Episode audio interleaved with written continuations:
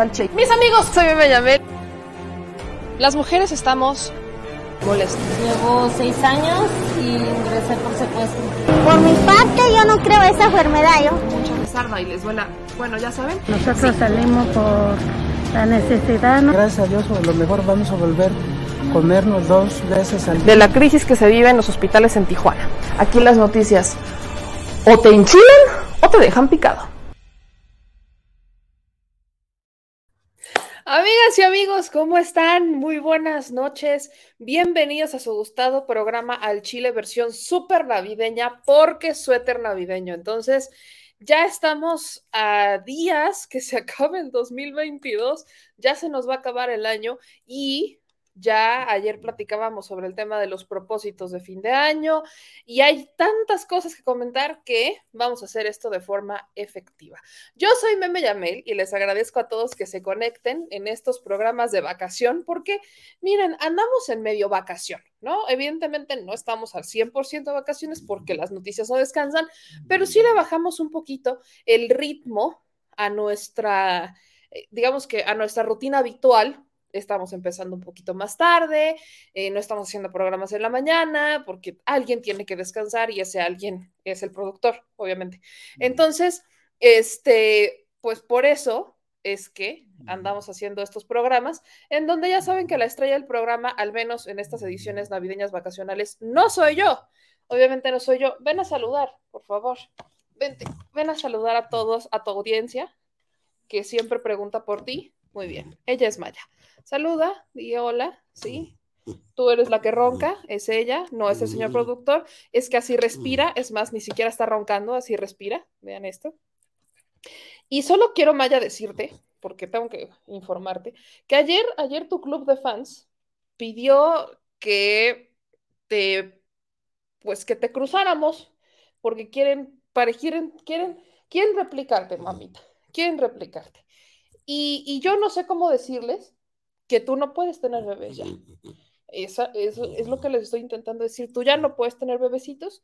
Entonces, pues aquí Maya solamente los saluda y les dice, como yo, no hay dos bellas. Listo. Muy bien.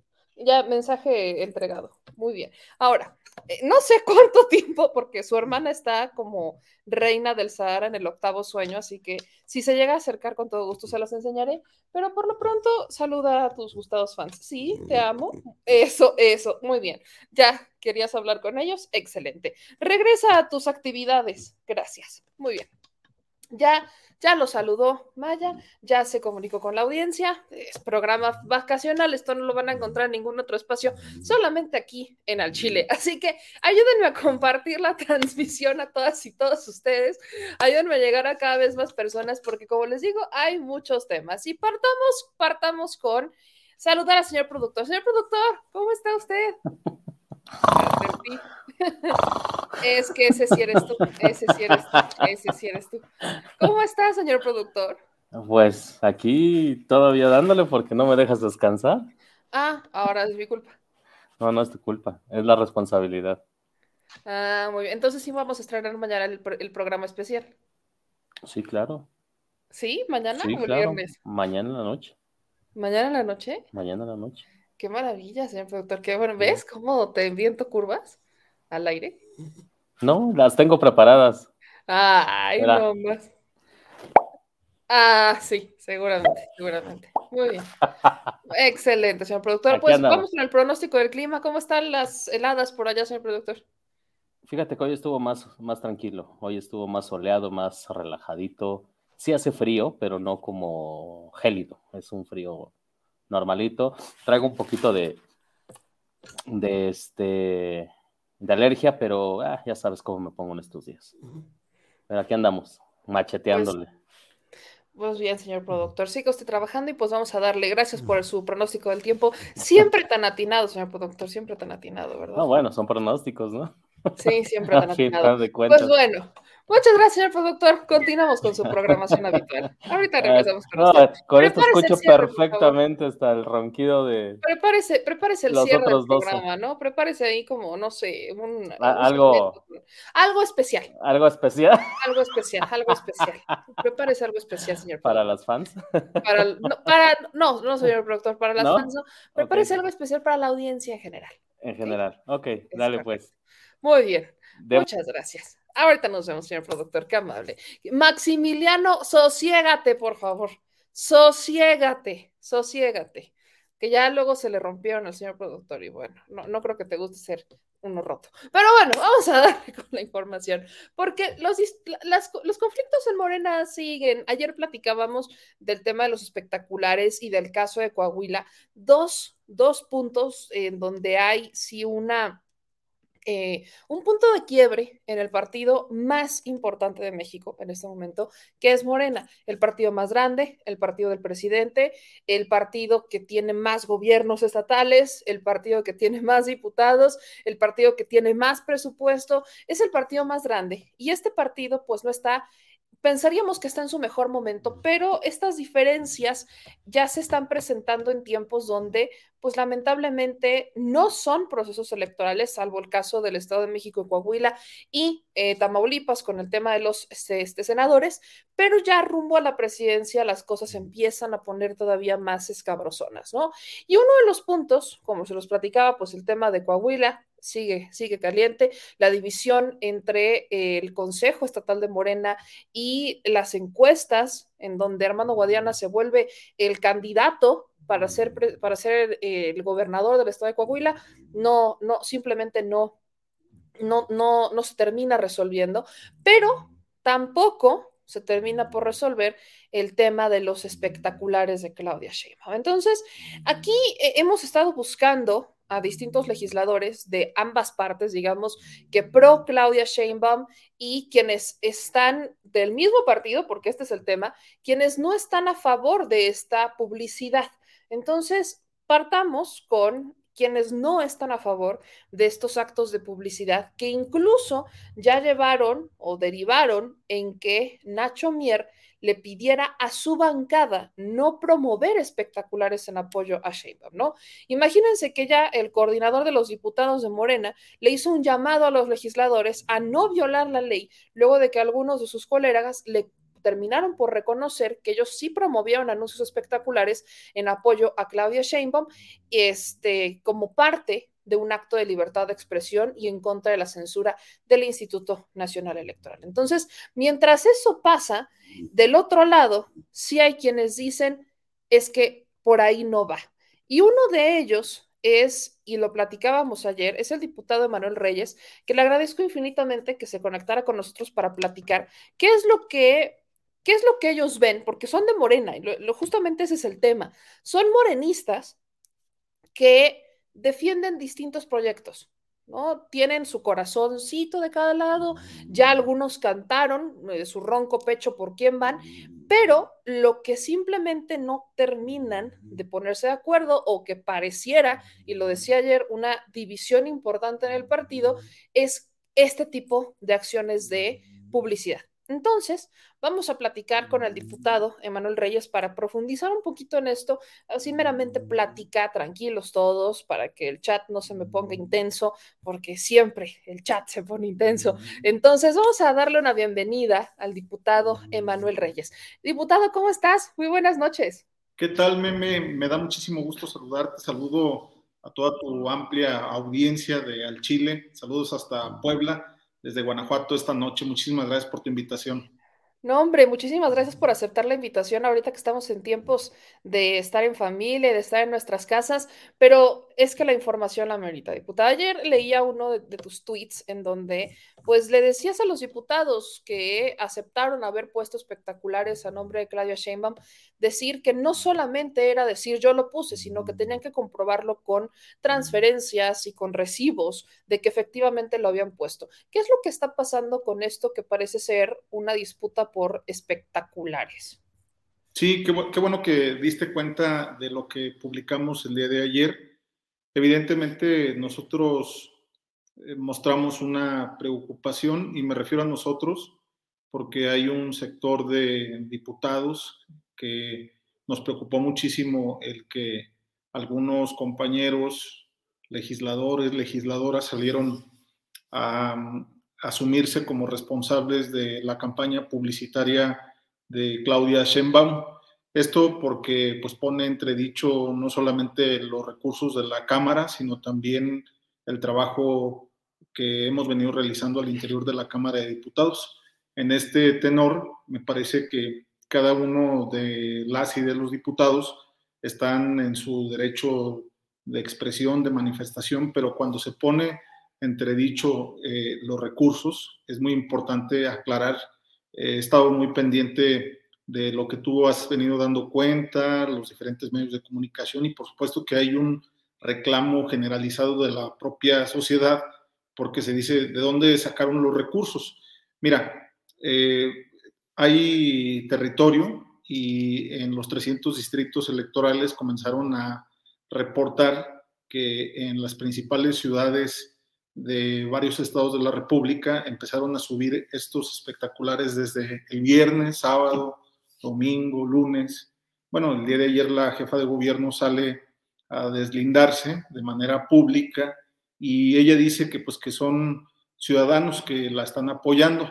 Luego salen algunos diputados, diputadas a asumirse como responsables, entonces pues no son simples ciudadanos, son diputados y diputadas que tienen nombre y apellido.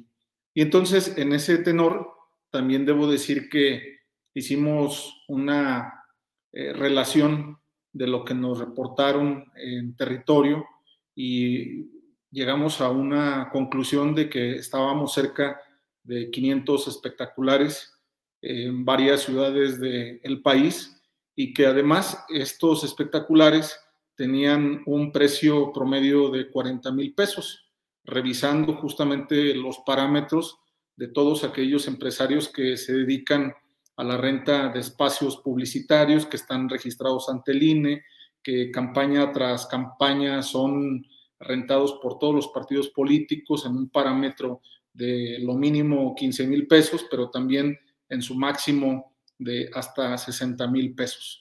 Y que en ciudades, por ejemplo, de Guanajuato, el día de hoy dio cuenta un medio de comunicación local donde se le entrevista a uno de los empresarios de, espectaculares y este dice que sí fue contratado por una empresa de la Ciudad de México y que además el costo de esta campaña publicitaria es de entre 17 mil a 25 mil pesos. Esto es en Guanajuato, pero también tenemos referencias que en la Ciudad de México, por ejemplo, un espectacular puede costar hasta 140 mil pesos si es en las principales avenidas como en Reforma, como en Periférico, como en el segundo piso.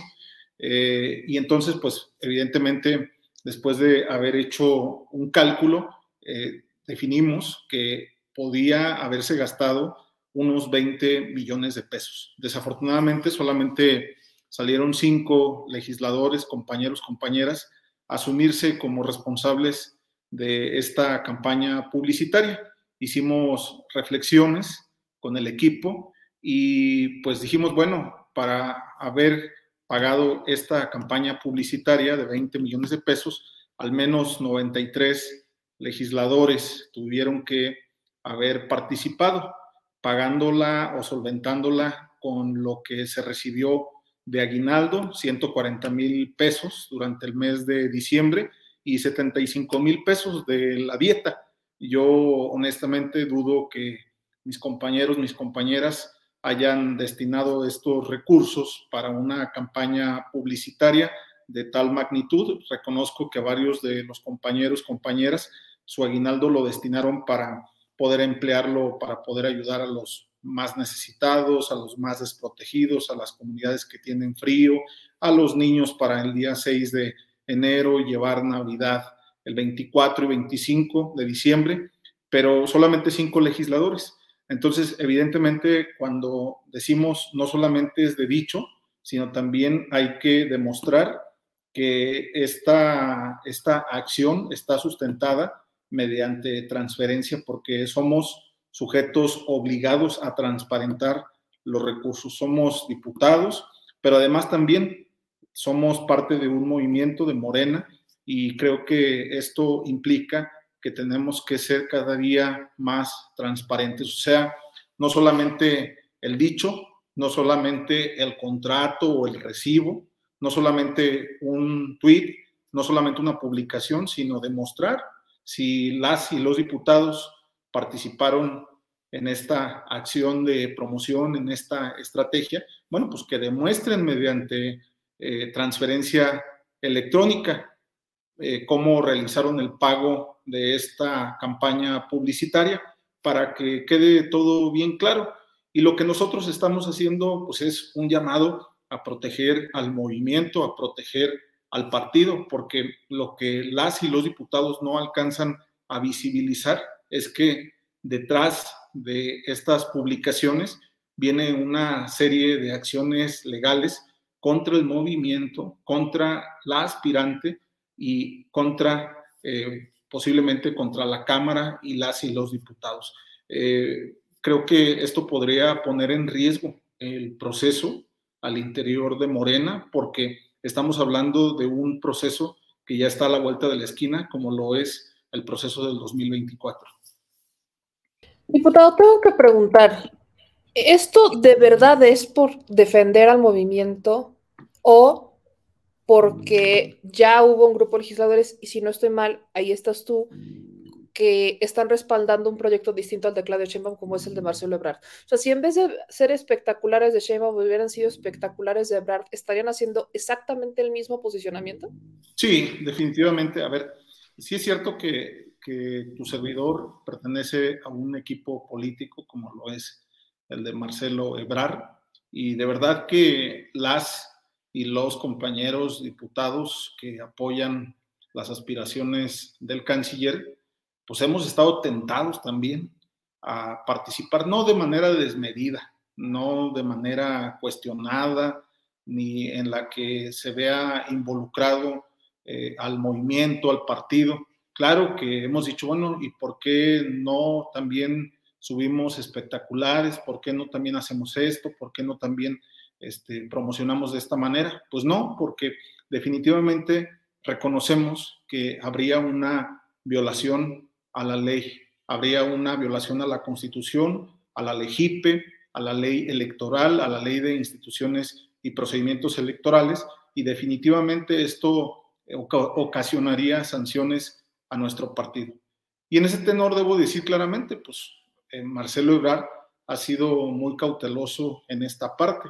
Nos ha pedido que actuemos con muchísima responsabilidad, con total apego a la ley, y no es porque sea la doctora Claudia Sheinbaum, es más, hicimos un compromiso hace algunos días frente al presidente Andrés Manuel López Obrador y de manera pública, porque él nos preguntó a los legisladores, a senadores y a diputados que si estábamos dispuestos a apoyar al que resultara ganador de la encuesta y por supuesto que secundamos ese llamado, es decir, el que resulte ganador es el que tenemos que apoyar, sea sea Claudia, sea Marcelo, sea quien sea. En este tenor debo también reconocer que tenemos que actuar con total apego a la ley, pero también con muchísima responsabilidad. No es el tema de la doctora, no es el tema de algún otro aspirante, es el tema de que estamos poniendo en riesgo al movimiento por, eh, diría yo que por adelantados, porque de repente nos gana la calentura, y en este tenor pues tendríamos que también asumir la responsabilidad.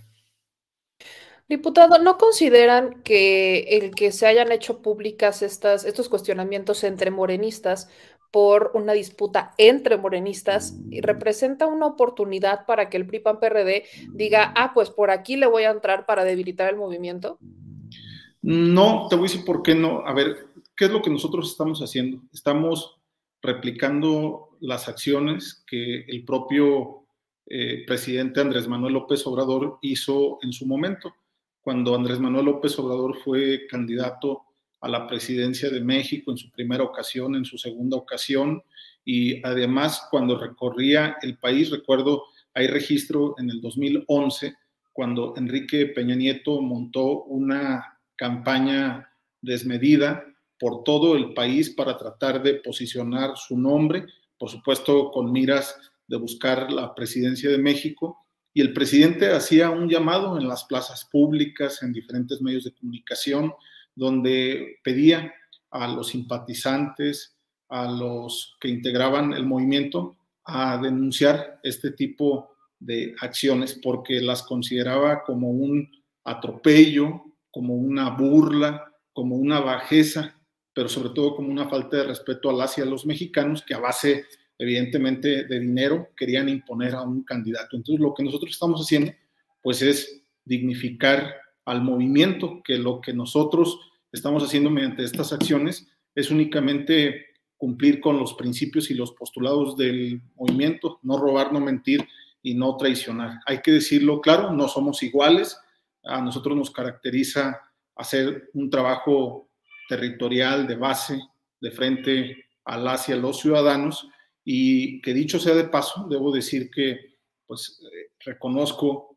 que los diferentes compañeros y compañeras que hoy aspiran a la presidencia de México, pues tendrían que estar enfocados a estar informando eh, el trabajo, a estar conformando los comités seccionales, los comités de base, los comités de la defensa de la cuarta transformación y creo que ahí no hay ninguna, ningún señalamiento, más bien creo que es el trabajo de organización, pero caer en estas prácticas en las que se cuestionó por muchísimo tiempo, pero que además se dejaba ver el gasto desmedido de recursos, pues evidentemente es caer en las mismas prácticas en las que en su momento cayeron los priistas.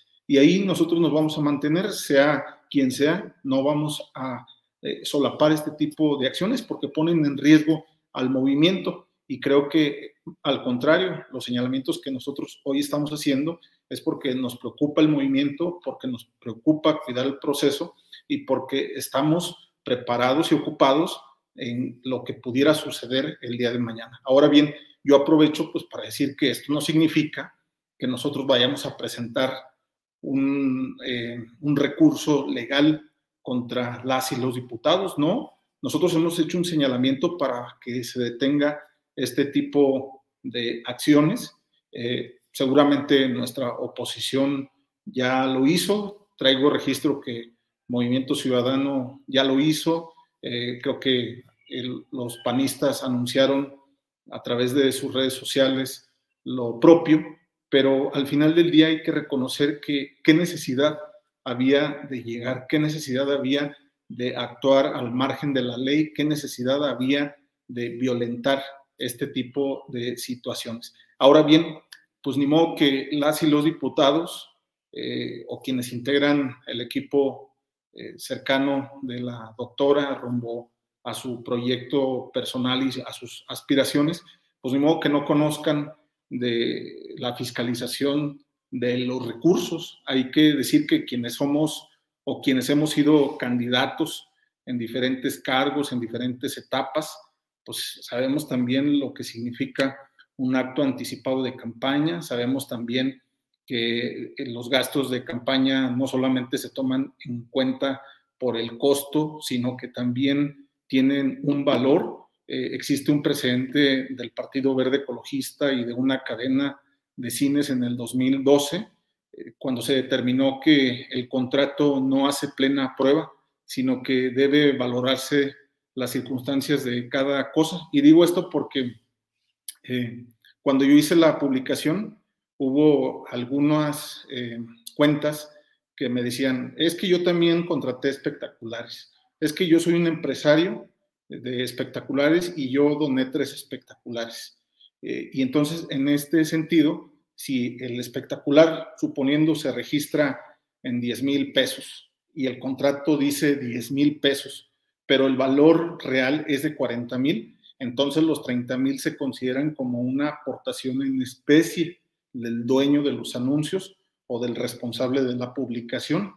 O sea, sí hay una afectación en la campaña del 24 de manera definitiva.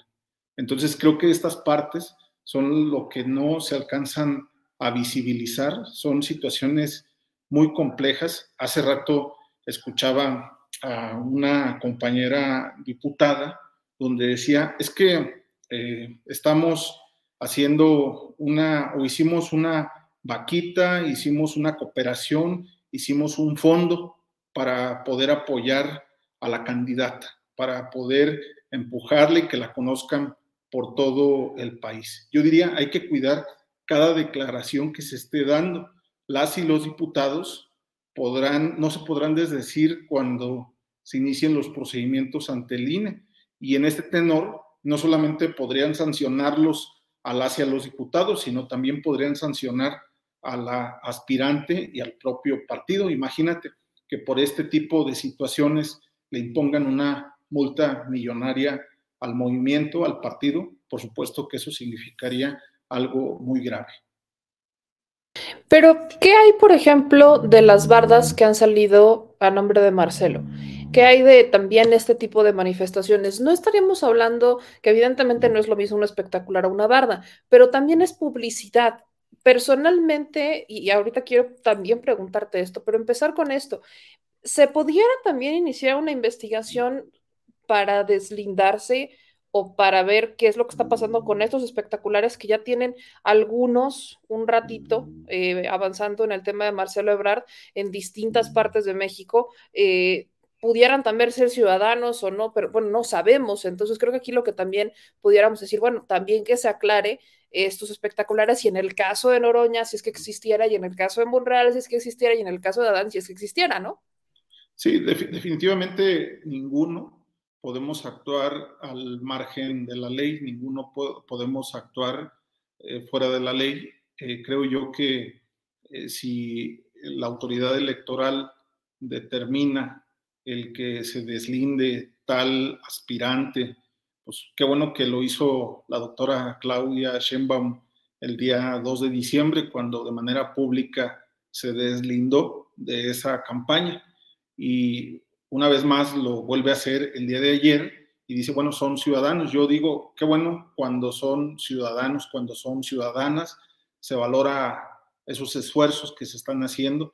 Yo en lo particular, yo soy Emanuel Reyes, soy diputado federal y yo no he pagado eh, una sola barda, no he pagado un solo pendón, no he pagado un solo espectacular a favor de mi corcholata. Eh, esa es la gran diferencia entre un simple ciudadano y un legislador que además ejerce recursos públicos. Creo que ahí está el secreto, ahí está el señalamiento y me parece que sí es muy delicado cuando un diputado una diputada se asume como responsable de una campaña multimillonaria. Salía Nacho Mier, tú mismo, tú misma diste cuenta y exhortaba a las y a los diputados. Primero decía, a ver, este, pónganse agua fría o una, una, bolsa de agua fría para que se serenen. Y luego, este, pues también convoco, invito a las y a los diputados que no paguen espectaculares. Pues claro que al coordinador le preocupa muchísimo que se ponga entredicho los recursos de la propia Cámara y que las y los diputados, por un momento de quedar bien, pues que pongamos en riesgo la estabilidad del partido. Diputado, hace un momento mencionaste que este debería ser quizás un momento para que los equipos se unieran para conformar comités a la defensa del partido. Pero ¿ese es un llamado para defender al partido o para que empiecen a hacer un trabajo eh, territorial? Porque tengo, evidentemente se sabe que cada uno de los equipos de los aspirantes eh, de Morena, pues está conformando un equipo de simpatizantes legisladores, o sea, que cada quien ha empezado a decir, yo me voy para acá, yo me voy para acá, y han empezado a unirse en equipos para, digamos que hacer una voz de apoyo a este legislador o a este candidato o aspirante más bien. Entonces, ¿no crees que es muy pronto? Todavía no acaba la administración del presidente Andrés Manuel López Obrador y si bien es cierto que fue el propio presidente que dijo, aquí yo lo voy a anticipar, vámonos, también es cierto que todavía tienen responsabilidades importantes, ¿no? El canciller es canciller, la jefa de gobierno, jefa de gobierno, tenemos al secretario de gobernación, está el senador Monreal, está el diputado Noroña, o sea, todavía tienen cargos importantes y responsabilidades súper importantes en este momento como para quizás eh, dividir su atención en una campaña interna, que eso debería de iniciar hasta finales del próximo año, y una, pues su trabajo actual. ¿No crees que es muy pronto? Sí, definitivamente me parece que es muy pronto y ello se debe pues también al activismo en el que el propio partido nos ha metido a todas y a todos, es decir, pues que en el movimiento ninguno, ninguna ha dejado de trabajar. Apenas pasó el proceso del 21 y se vino juicio a expresidentes, luego se vino la elección en los estados, en los seis estados de la República, luego se vino el tema de revocación de mandato y bueno, pues es un tema continuo de activismo. Eh, creo que esa es la parte en la que es muy difícil aguantar, aguantarle el ritmo tanto al presidente Andrés Manuel López Obrador como al presidente del partido Mario Delgado. Hay mucho dinamismo, pero definitivamente este asunto pues, nos ha enconado en una situación en la que posiblemente se estén generando diferencias a un año de la definición de quién será el candidato o candidata ya de manera oficial, aunque debo decir que el propio partido, a través de su dirigente, Mario Delgado, ha anunciado que por allá del mes de julio o de agosto se definiría ya de manera eh, abierta a través del método de la encuesta quién sería el coordinador o coordinadora de los comités de la defensa de la cuarta transformación. Esto con el propósito de tener el tiempo suficiente de sanar heridas, de que haya la integración de los equipos, de los diferentes aspirantes. Entonces, pues tiene sus ventajas, también tiene sus desventajas.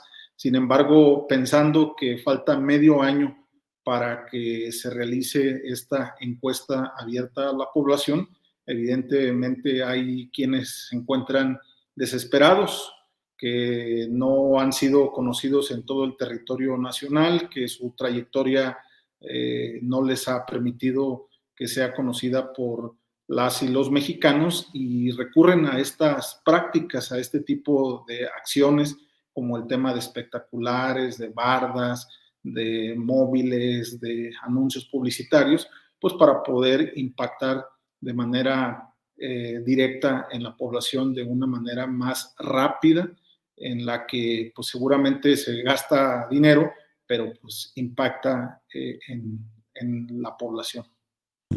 Entonces, diputado, el llamado hacia los diputados que eh, dijeron yo sí puse el espectacular para Clave Sheinbaum, ¿cuál es tal cual? Y preguntar también si no es tan, si, a ver, si ellos lo pagaron con su dinero, ¿esto todavía representa un problema? Sí, porque, a ver, el tema es, eh, es fundamental, es esencial. Eh, cada legislador pudiera pagar eh, estos espectaculares con sus recursos propios. Se supone que las y los legisladores que en este momento nos encontramos vigentes, pues nuestro único ingreso es la legislación. Para eso estamos ocupados, para eso nos eligieron las y los mexicanos y por supuesto que tenemos una dieta. Yo decía, el legislador tiene una dieta de 75 mil pesos y el aguinaldo es de 140 mil. O sea, en este periodo tuvimos ingresos por eh, alrededor de 225 mil, 215 mil, 225 mil pesos y evidentemente, pues claro que hay un cuestionamiento, porque dice, a ver, si se gastaron 20 millones de pesos y solamente cinco legisladores salen a asumirse como responsables, pues de dónde proviene esos recursos. Pero además, el fondo de, este asunto tiene que ver con la violación a las eh, leyes electorales, es decir, son dos cosas en las que se insisten. Es decir, las y los legisladores les están dando carnita a la oposición para que la autoridad electoral imponga sanciones al movimiento y, por supuesto, a ellos mismos como legisladores y legisladoras. Entonces yo pediría, pues, congruencia con los principios del movimiento, que tengan mucho cuidado, que cuidemos a nuestros aspirantes, que hicimos un compromiso con el presidente Andrés Manuel López Obrador de cerrar filas con él o con la que resulte y que la idea es que actuemos con mucha mesura, que no actuemos como los del pasado, sino que actuemos con mucha responsabilidad, que hagamos trabajo territorial, trabajo de base, como nos lo enseñó nuestro presidente Andrés Manuel López Obrador. Pues diputado, yo te agradezco muchísimo que nos concedieras estos minutos para platicar un poco sobre este tema y pues te deseo un feliz, feliz año y aquí obviamente estaremos dándole seguimiento a lo que pase. Te agradezco muchísimo, sabes que tienes todo mi apoyo, te admiro muchísimo. Hace un tiempo estuviste en la Cámara dando eh, cobertura a la reforma eléctrica. No sé si te acuerdas que me viste vestido de mm, electricista. De electricista, claro. Estabas con, a ver, ¿con quién estabas esa vez? Estabas con...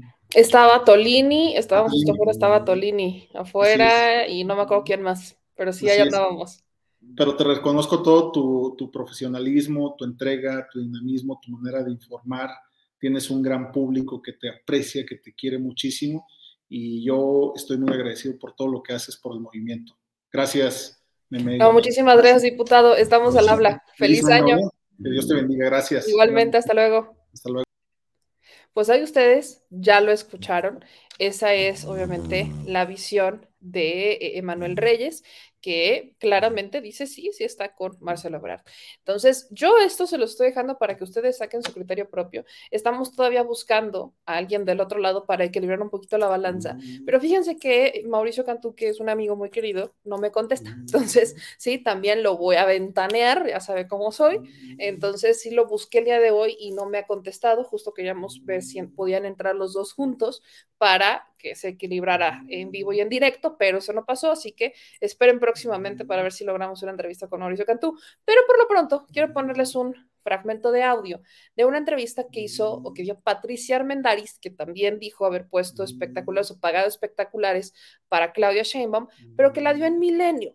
Esa entrevista despertó mucha polémica por la manera en la que Patricia Armendariz se defiende de el conductor de Milenio que le está diciendo que fue un delito y Patricia Armendariz, pues ya en un tono mucho más combativo, eh, le está respondiendo al conductor de Milenio.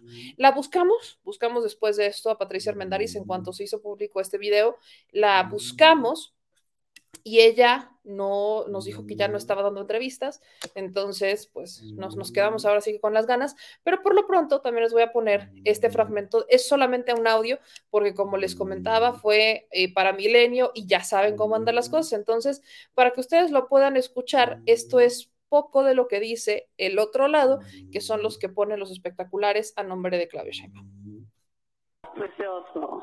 Bien, gracias. ¿Qué hay de esto, Patricia? Es una ilegalidad lo que cometieron. No, no es una ilegalidad. Sí, sí es. sí lo es. viola, viola la Constitución, lo que actualmente dice la Constitución. Absolutamente no. Sí. Yo fui, yo fui, mira, yo no soy abogada, pero me rodeo de los mejores abogados de México para, para hacer ese tipo de cosas que son delicadas. Y me dijeron que absolutamente no era ni violaba absolutamente nada, porque soy una ciudadana común y corriente que está... No, usted, usted es una diputada, es una servidora pública. Sí, también. ¿Eres abogado? Yo soy periodista, pero me informo antes de las entrevistas. Yo tampoco soy, fíjate, yo tampoco soy abogada, discúlpame. No, pero ustedes... Pero estoy perfectamente asesorada y todos los diputados que tomamos esa decisión estamos perfectamente asesorados de que son nuestros derechos ciudadanos. Hace mucho tiempo que ya están en campaña todos y por eso el presidente los soltó como corcholatas. Pero no está contemplado en la ley, Patricia. Eso no está contemplado en la ley. A ver, otra vez, ¿eres abogado? No, soy periodista, Patricia. la segunda vez que se lo digo. Cuando seas abogado, es la segunda vez que le digo que soy periodista. Bueno, es la segunda vez que, me, estás diciendo una, una fake news. Pero... Pagué con mis recursos parte de un fondo que hicimos para apoyar a Claudia. ¿Sí? Para que la conozcan. Porque creemos que ella debe ser la, la, próxima presidenta de México y todos están en campaña, no seamos hipócritas. Pero está fuera de la ley, le repito. Otra vez, ¿eres abogado? No. Entonces no se cosas que no sabes. No, no, sí lo sé, pero si usted se va a poner No, así, digamos, a ver, escúchame.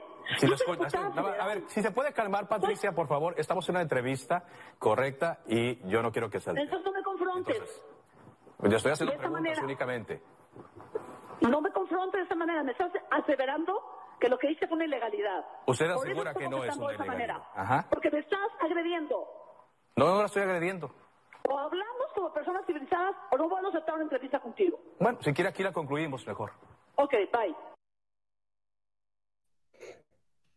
Pues así terminó la entrevista de Patricia Armendaris con Milenio, porque pues directamente el reportero de Milenio, el periodista, el conductor, pues le dijo que era una ilegalidad. Y ella se defendió diciendo que se rodeaba de los mejores abogados y que le habían dicho que no era ningún tipo de ilegalidad. Entonces, bueno, eh, esta es la manera, nosotros justo cuando escuchamos esta eh, entrevista, quisimos, de hecho buscamos a Patricia Armendaris y nos dijeron que ella ya no estaba ofreciendo entrevistas. La pregunta es, ¿quiénes son los abogados que la están asesorando? Y si todos se están asesorando con los mismos abogados, porque no son tiempos. Yo ya les platicaba, ¿qué es lo peor que puede pasar? Pues que les den una amonestación, que les den, que, que tengan que pagar una multa. Eso es lo peor que puede pasar. Porque los castigos en el Instituto Nacional Electoral son castigos que terminan con multa. Pero pudieran quizás llegar a tomar decisiones para cómo está el Instituto Nacional Electoral. Yo no sé qué tipo de decisiones pudieran tomar. Si se atrevieron a sacar de la contienda a este Salgado Macedonio y a Raúl Morón por no reportar una publicación de Facebook, imagínense lo que serían capaces de hacer los del Instituto Nacional Electoral con tal de cobrar venganza. Recuerden que los consejeros andan enojados porque se aprobó la reforma electoral, al menos las leyes secundarias, una reforma a leyes secundarias.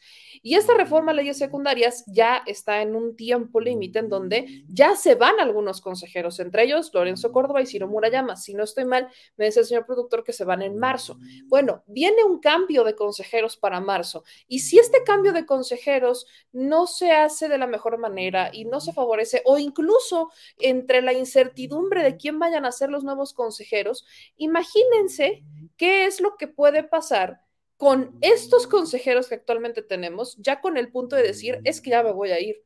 Eso es lo que desde ayer estuve intentando explicarles. No es ningún tipo de acción para eh, atacar a Claudia Sheinbaum, ni mucho menos. Es un tema de decirles, pongan atención, que las consecuencias para cómo están en este momento las cosas del Instituto Nacional Electoral y la oposición, ahora sí que el horno no está para bollos. Y yo entiendo que en política se toman riesgos porque pues justamente lo que buscas es ganar terreno, pero bajo, bajo la premisa del movimiento de Andrés Manuel López Obrador, bajo la lógica de cómo funciona el movimiento, se supone que hay otras maneras de hacer las cosas. Y eso es el punto aquí. Si hay otras maneras de hacer las cosas que no son necesariamente las de recurrir a esta publicidad eh, masiva y demás, ¿por qué no tomar esas opciones? Digo, independientemente de, de, lo que ustedes puedan opinar, que ya saben que sus opiniones son siempre, siempre bien recibidas y que aquí siempre promovemos el debate, creo que lo que es muy importante dejar claro es que aquí pudieran llegar a tomarse consecuencias graves por parte de los consejeros y de la oposición que andan bastante molestos. Y yo no sé de qué sean capaces. Entonces, aquí independientemente del instituto, también estamos viendo una división al interior de Morena y simplemente creo que eso no suma en absolutamente nada. Así que, pues también ahí tienen esta información. Y oigan, ya que Maya está en el octavo sueño, Maya, ¿estás en el octavo sueño? Ven a saludar al, al, a la chilebanda que está preguntando por ti. Mira, ven porque estás en un ronquido profundo que a veces parece que es el señor productor, pero no, porque tú eres bonita, tú eres hermosa, tú eres preciosa, eres hermosa, con una nariz divina, con eres hermosa. Ven, ven, vente, ven aquí. Eso. Ahorita viene Maya para volver a, a saludar a todos, para que se quede aquí conmigo. Muy bien, es correcto. Ven, Gea, tú también puedes venir. Eso es. Mira, yo ya les expliqué, pero no me hacen caso. Entonces vamos a proseguir con el espacio. Aquí, a, a todos los que nos están viendo y saludando, que ya llegamos por aquí, aquí anda Mayita, ya saludando a sus fans. Muy bien, Maya. Maya, tienes tu club de fans. Y si te hago un TikTok, mana, solo vas a salir roncando, tampoco es como que creo que vayas a hacer mucho. Pero bueno, porque aparte ya está viejita mi niña. Entonces, pues sí, ya, ya es como que ya no puede hacer demasiado, pero aquí está Mayita. Mayita que es hermosa, sí. Hola a todos. Excelente. Muy bien. Ahora, tiene frío, sí tiene frío, por eso tiene su suéter, pero está roncando y yo soy la grosera que la despierta. Entonces, sí, muy bien. Pero así respira, ella sí respira. Ronca despierta porque este, ya está viejita. Pero bueno, como les decía, continuamos con la información, amigas y amigos, porque este, dentro, de, dentro de las aspiraciones presidenciales y demás, hoy justamente el presidente Andrés Manuel López Obrador le cuestionaron sobre, o habló más bien, porque no fue un tanto un cuestionamiento, sino que él habló sobre la oposición. Vuelve a hablar sobre quiénes están aspirando a ser presidentes por parte de la oposición y quienes están aspirando por parte de Morena. Creo que es un buen momento para recordarles, sobre todo a aquellos que están en la fiebre del cambio, en la fiebre de él, vamos a hablar de sucesión presidencial y que le entraron de lleno a esto de los presidenciables. Creo que también es un buen momento para recordar esto que dice el presidente Andrés Manuel López Obrador, que ya no solo creo que le debería de quedar a la oposición, sino también a uno que otro aborazado que anda dentro de el movimiento y que lo único que está buscando pues es hacerse de, de su, pues como que agarrar más camino que los demás, llevar mucha agua a su molino y dejar a los demás con poquita agua para pescar. Así que vamos a ver y escuchar lo que dijo el presidente hoy en la conferencia de prensa. No tienen eh, gente con experiencia en la administración pública, en la política. Ya hemos dicho muchas veces, no es fácil gobernar. La mayoría de ellos nunca han tenido cargos de, gobierno.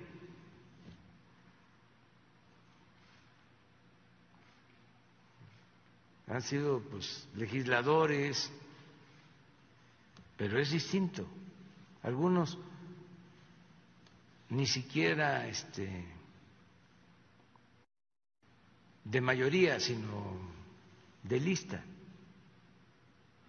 No tienen experiencia. Y no es para presumir, pero del lado del movimiento de transformación son unos profesionales los que pueden ser electos para darle continuidad a la transformación, la continuidad con cambio. Pues han gobernado, son gentes preparadas, tienen experiencia, Entonces, en la parte política, y además la gente está contenta con la transformación. No hay malestar, las mentadas o los insultos, pues son de los fifís o aspirantes a fifís. Pero la gente es muy respetuosa, puede que no esté de acuerdo en algunas cosas con nosotros, pero eh, sí nos apoya en otras cosas y sobre todo son respetuosos. Pues ahí está, ahí escucharon al presidente Andrés Manuel López Obrador decir que hay, hay, hay apoyo dentro de la 4T y que hay gente muy valiosa dentro de la 4T y obviamente cuestionando a la oposición. En otra información, hablando también de la jefa de gobierno, hoy la jefa de gobierno, Claudia Sheinbaum, como les habíamos platicado desde ayer, fue a la supervisión de la línea 12.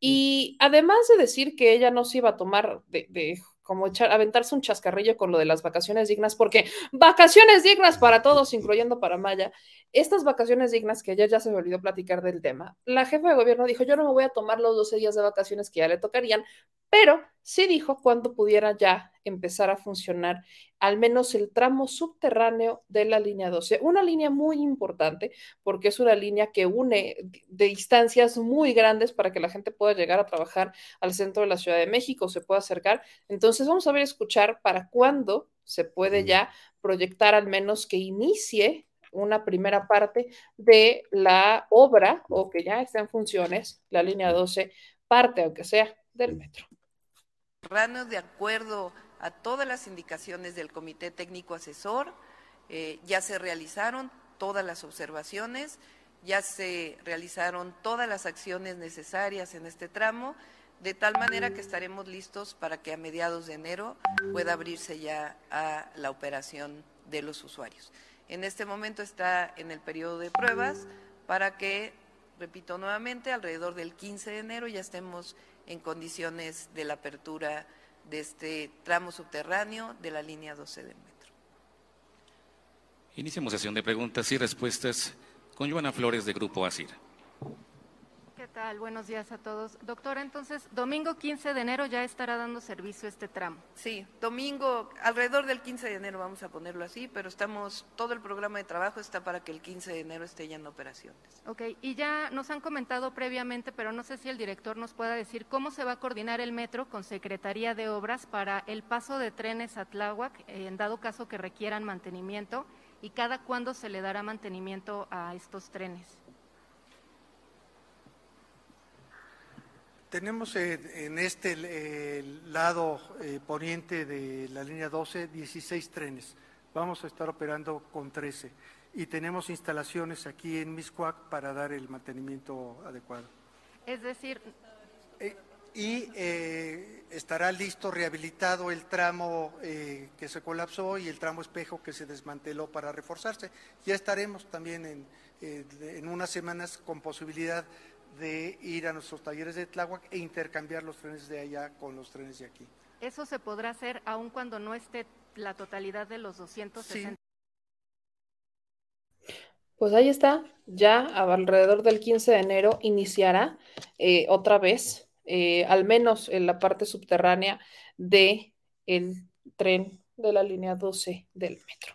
Y oigan, hay una nota que a mí me brinca mucho que no se haya comentado y, lo digo honestamente, porque esta es de esas notas que uno dice, creo que la tendríamos que haber platicado, creo que tendríamos que haber hablado del tema desde hace un par de semanas, porque es un tema que ya al menos yo sí, o creo que ya muchos de nosotros sí teníamos un poco, este, pues, visto más bien, que es lo del famosísimo, porque sí es famoso, Twitter Files. Y es justamente lo que yo les preguntaba del por qué no estamos hablando de los Twitter Files. Que alguien a mí me explique por qué no estamos haciendo esto. Y es que los medios de comunicación internacionales no están hablando de los Twitter Files, en donde prácticamente, ¿cuál es la premisa de los Twitter Files? Que el Estado de Seguridad Nacional de Estados Unidos está controlando la dirección de las redes sociales. Párenle de contar, con eso tienen. Ese es el, principal, la premisa de los Twitter Files. ¿Quién es el principal promotor de estos Twitter Files? Elon Musk. ¿Por qué Elon Musk? Dueño de Twitter. Entonces, Elon Musk, en esta guerra que tiene con los medios de comunicación, porque sí existe una guerra que está llevando Elon Musk, que evidentemente existe, son unos documentos filtrados a periodistas que estarían demostrando que agencias de inteligencia de Estados Unidos, el Pentágono y el Departamento de Estado, coordinan directamente con Twitter acciones de guerra psicológica. A la par, el FBI pagaba a empresas para que respondiera a sus solicitudes. Incluso el propio canciller, o sea, el canciller de Cuba, Bruno Rodríguez, se aventó un hilo justamente para decir, ven cómo se los hemos estado diciendo desde hace mucho. Y miren, aquí está el hilo que comparte Bruno Rodríguez. Bruno Rodríguez dice lo siguiente, se los voy a poner incluso en grande. Los Twitter Files son documentos filtrados a periodistas que demuestran que las agencias de inteligencia de Estados Unidos, el Pentágono y el State, el State Department coordinan con Twitter acciones de guerra psicológica. A la par, el FBI pagaba a la empresa para que respondiera a sus solicitudes. El editor de Substack ha revelado que en las largas listas de cuentas que recibió Twitter con indicaciones de censura se encuentran usuarios cubanos marcados para moderación o ejecución digital. También afirma que el gobierno de Estados Unidos estuvo en contacto constante no solo con Twitter, sino con prácticamente todas las empresas tecnológicas importantes. Estos incluyeron Facebook, Microsoft, Verizon, Reddit, incluso Pinterest y muchos otros. Reitero la denuncia que hice en la ONU el pasado 3 de noviembre y demando respuestas. Y su denuncia fue la siguiente. Twitter y Meta, Facebook, que ahora tiene entre sus principales directivos a quien fuera jefe de campaña de un senador republicano anticubano, desplegaron en simultáneo acciones de censura contra medios públicos y usuarios cubanos. Fue una acción selectiva, coordinada, que viola el derecho a la libre expresión de los cubanos y que expresa la subordinación de estas empresas a los árbitros de los políticos estadounidenses. Entonces, como pueden ver, este es un gran tema gran tema. Pero yo no veo que estemos hablando de ello. Yo no veo que esto sea un escándalo en Twitter. Yo no veo que esto sea un tema del que se esté hablando en Twitter. Honestamente, no, no veo que esto esté pasando. O sea, básicamente hay un, un silencio, un silencio brutal al respecto de esto. Y ya hubo si no estoy mal, una como una medio respuesta por parte del FBI, que es uno de los implicados en esto, que también se las quiero compartir. Aquí les comparto este Twitter donde dice, que el FBI dice que estas teorías de conspiración y otras están eh, alimentando al público americano de, mis, o sea, de mala información o de desinformación con el solo propósito de desacreditar a la agencia. Entonces, el FBI está respondiendo a estos Twitter este, files diciendo que eso no es cierto y que son teorías de conspiración e información errónea que están alimentando a el público americano. Lo que a mí me brinca es que si esto tan es cierto, como se pueden dar cuenta, esto sí es tomado por los medios. Pero ¿por qué los demás medios de comunicación no están hablando absolutamente nada de esto? Porque no les importa porque obviamente no es de su interés hablar de los Twitter files, porque es algo que se sabe. ¿Cuál es el, cómo comprobar el tema de los Twitter files? ¿Se acuerdan de la última comparecencia que tuvo eh, Mark Zuckerberg en con un grupo de políticos, de legisladores en Estados Unidos? ¿Se acuerdan qué es lo que le reclamaron?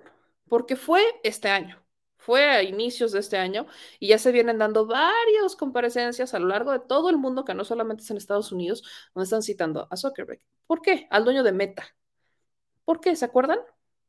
Porque justamente le estaban reclamando que, o sea, que teniendo pleno conocimiento de que se estaban dando discursos de odio, él no estaba haciendo absolutamente nada para evitarlo. ¿Cuál fue el detonante de estas comparecencias? Lo del Capitolio. Obvio, tampoco es como que lo iban a hacer por algo que no les conviniera. Fue por lo del Capitolio. Porque justamente fue a través de las redes sociales donde se organizaron, donde se empezó a cosechar todo, donde se sembró todo y donde se detonó todo que terminó en el Capitolio, en el asalto al Capitolio. Eso, por eso es que citan al dueño de Meta, al dueño de Facebook, y lo empiezan a cuestionar sobre qué está haciendo la empresa para controlar esos mensajes de odio y evitar que se sigan propagando. Y él argumentaba que en países donde no tenían traductores, se les hacía complicado controlar esos discursos. Pero esa fue una vil excusa, porque en países como México y en otros países donde Estados Unidos ha querido meter, sí tienen traductores, claro que los tienen, pero controlan las narrativas tanto ese discurso de odio que está en las redes sociales debe de ser delimitado, pero si se dan cuenta, si uno denuncia convenientemente a uno, esas denuncias a veces, si eres del bando equivocado, no tiene ningún tipo de repercusión, o sea, no pasa absolutamente nada. Al contrario, que si las denuncias vienen de alguien que está siguiendo la línea de los medios occidentales o más bien la del gobierno, que es la que quieren, ah, ahí sí no pasa absolutamente nada y nosotros seguimos aquí dándole porque no hay bronca y ahí sí cierran cuentas, censuran, etcétera. Pero eso lo hemos visto aquí en México. Aquí en México está pasando, con Twitter pasó. O sea, con Twitter estaba pasando esta dinámica que si tú denunciabas algo sobre, no es que esta persona está cometiendo violencia, está diciendo alguna mentira, etcétera, y esta persona o este grupo, este medio de comunicación estaba del lado de los que mantenían o que manejan la red social, olvídate, no iba a pasar absolutamente nada. Entonces, ahora que sabemos que ellos manejan las tendencias y que salen esto de los Twitter Files, por supuesto que se me hace un temazo el que tengamos que hablar sobre esto, porque lo hemos estado debatiendo desde hace mucho. Y ahora que se revela o que salen estos documentos, donde presuntamente se estaban recibiendo pagos por parte de personas que manejan la empresa, etcétera. O sea, que, que, veíamos que esto sí está pasando, que es una realidad, pues creo que, creo que sí, hay, hay un tema ahí que, que creo que me, me, preocupa mucho que no estemos controlando dentro de las narrativas. Entonces, vemos que sí existe lo de los Twitter Files y el propio Elon Musk, que tampoco es como que ya sea muy fan de Elon Musk, pero sí creo que tiene un punto con lo siguiente, se ha estado mofando de los medios de comunicación, ¿no? Se ha estado mofando literalmente de lo que están diciendo los, de lo que no están diciendo los medios de comunicación con una serie de comentarios o más bien memes, como por ejemplo este que les voy a enseñar, ¿no? Los Twitter Files. Y aquí la NBC, CNN, BBC, o sea, Al Jazeera, CBS, ABC, NBC, todos los medios volteando para otro lado, mientras que aquí están los Twitter Files. Y que creo que es un gran gran tema. Entonces, eh, creo que sí podemos insistir desde esto. Yo no había escuchado, no he escuchado a nadie más hablar del tema. Y eso también pone sobre la mesa el cómo se maneja la información no se van directamente a la fuente que publica. Eso es lo que ya hemos platicado con el señor productor en más de una ocasión. ¿Cómo es que los medios de comunicación seguían por lo que dice uno u otro? Es más, señor productor, entrele usted para poder tener esta discusión, como siempre lo hacemos, porque creo que es muy importante. Sí, y no me hagas caras, porque es importante hablar de esto. Señor productor, ¿se acordará usted cuando me ha dicho en más de una, que se lo he dicho también a la audiencia, de estas experiencias que usted ha tenido, donde pues traes información de primera mano, pero no ha sido publicada todavía por el Universal o por el Reforma y por eso te dicen, ah, pues como no ha sido publicada por el Universal o por Reforma, entonces no es información, cuando podrían haber tenido una exclusiva. O sea, hay muchos medios de comunicación que creo que es lo que está pasando, en este caso con los Twitter Files, que como no lo traen los grandes medios, como no lo quieren mover, entonces nadie lo mueve y no se sabe sobre los Twitter Files. Es correcto, mira, desafortunadamente las eh, las mesas de información de los grandes medios se manejan justamente tomando en cuenta las informaciones de los medios nacionales o locales de cada región, ¿no? Es como nosotros aquí en México, pues si estamos esperando una em, información importante, relevante de, de, España, pues el país, si lo publica, pues es creíble, ¿no? Para muchos de la, de, los que consumen eh, este tipo de, medios. Si estamos esperando algo de Francia, pues si lo publica La Monde, ¿no? Eh, eh, pues obviamente vamos a, darlo por, por hecho de que es un evento trascendental y como lo están ellos informando, pues te la compras, ¿no? Entonces, muchas veces medios, imagínate, eh, tú como directora de The Mexico News, si tienes a un corresponsal por allá en Europa y el corresponsal te dice que de primera mano él está teniendo información de, cierta, de, cierto hecho o acontecimiento que está pasando, y tú le dices, es que, pues es que como no lo veo en, tales publicaciones que normalmente están al tanto dándonos eh, lo que sucede al momento, pues no te creo, ¿no? O entonces ¿Cuál es el chiste entonces de tener a tu corresponsal en alguna parte del mundo si, si te vas a dejar llevar por eh, la información que te están eh, dando estos medios y ah, dándolos eh, por, por, por, acertados? Porque, como siempre lo hemos dicho, ninguno de nosotros tenemos la verdad absoluta y muchos de ellos han caído en, en, en la imprecisión o el error de cierta información, pero como ya lo dijo tal periódico, como ya lo dijo tal televisora, pues entonces hay que creerles y pues no es así. Entonces, eh, efectivamente, digo, este es más o menos el caso que, se está dando con estos Twitter files, que pues a final de cuentas, eh, como no los están tomando por muchas razones, eh, incluso yo me atrevo a decir que editoriales, los grandes medios, pues entonces o no importan o se minimiza la, la importancia del contenido que están en estos este, Twitter files, ¿no? Exactamente ese es el punto. Entonces, pues ahí ven un poco de cómo se manejan los medios de información, que pues si no lo trae uno, entonces no lo replica y entonces no es noticia. Cuando es noticia, o sea, independientemente de lo que opinen las medios de información, es una noticia, se están publicando estos Twitter files y se le debe dar cobertura, aunque el FBI diga que es una teoría de conspiración y que no es cierta, ¿no? Bueno, pues sí, a final de cuentas, este, el FBI es un organismo institucional del gobierno americano que pues obviamente ellos también tratan de...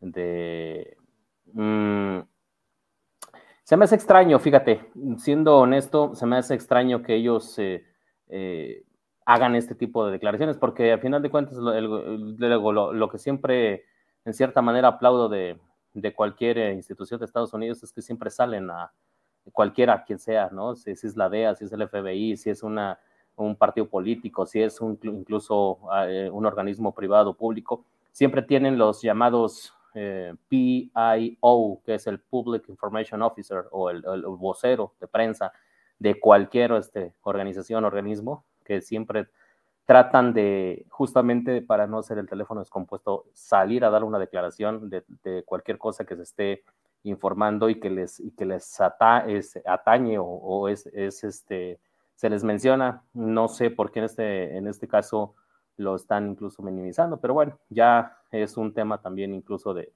comunicación organizacional que, que, tienen que ellos eh, eh, responder por qué están haciendo esto, ¿no? Exactamente. Pues muchas gracias, señor productor. Regresamos ahora con usted en un momento más para cerrar el programa. Yo ya tengo el video con el que vamos a cerrar, así que ya te hice la chamba, a menos que tú tengas algo mejor. No, pues lo que les tengo que decir, pero bueno, ahorita les digo. Oh, qué qué Ok, ahorita nos vemos. Muchas gracias, señor productor, por su aportación a este espacio. Y ya deje de roncar. Muchas gracias. Bye. Bueno, ahora vamos a otras noticias y, y, lo quiero decir porque aquí acabo de leer el comentario de Gilberto que dice que desde que me equivoqué con el comentario del supuesto plagio de la licenciada Yasmín, ya no cree en este programa. Dice que lástima porque muchas veces le caí muy bien.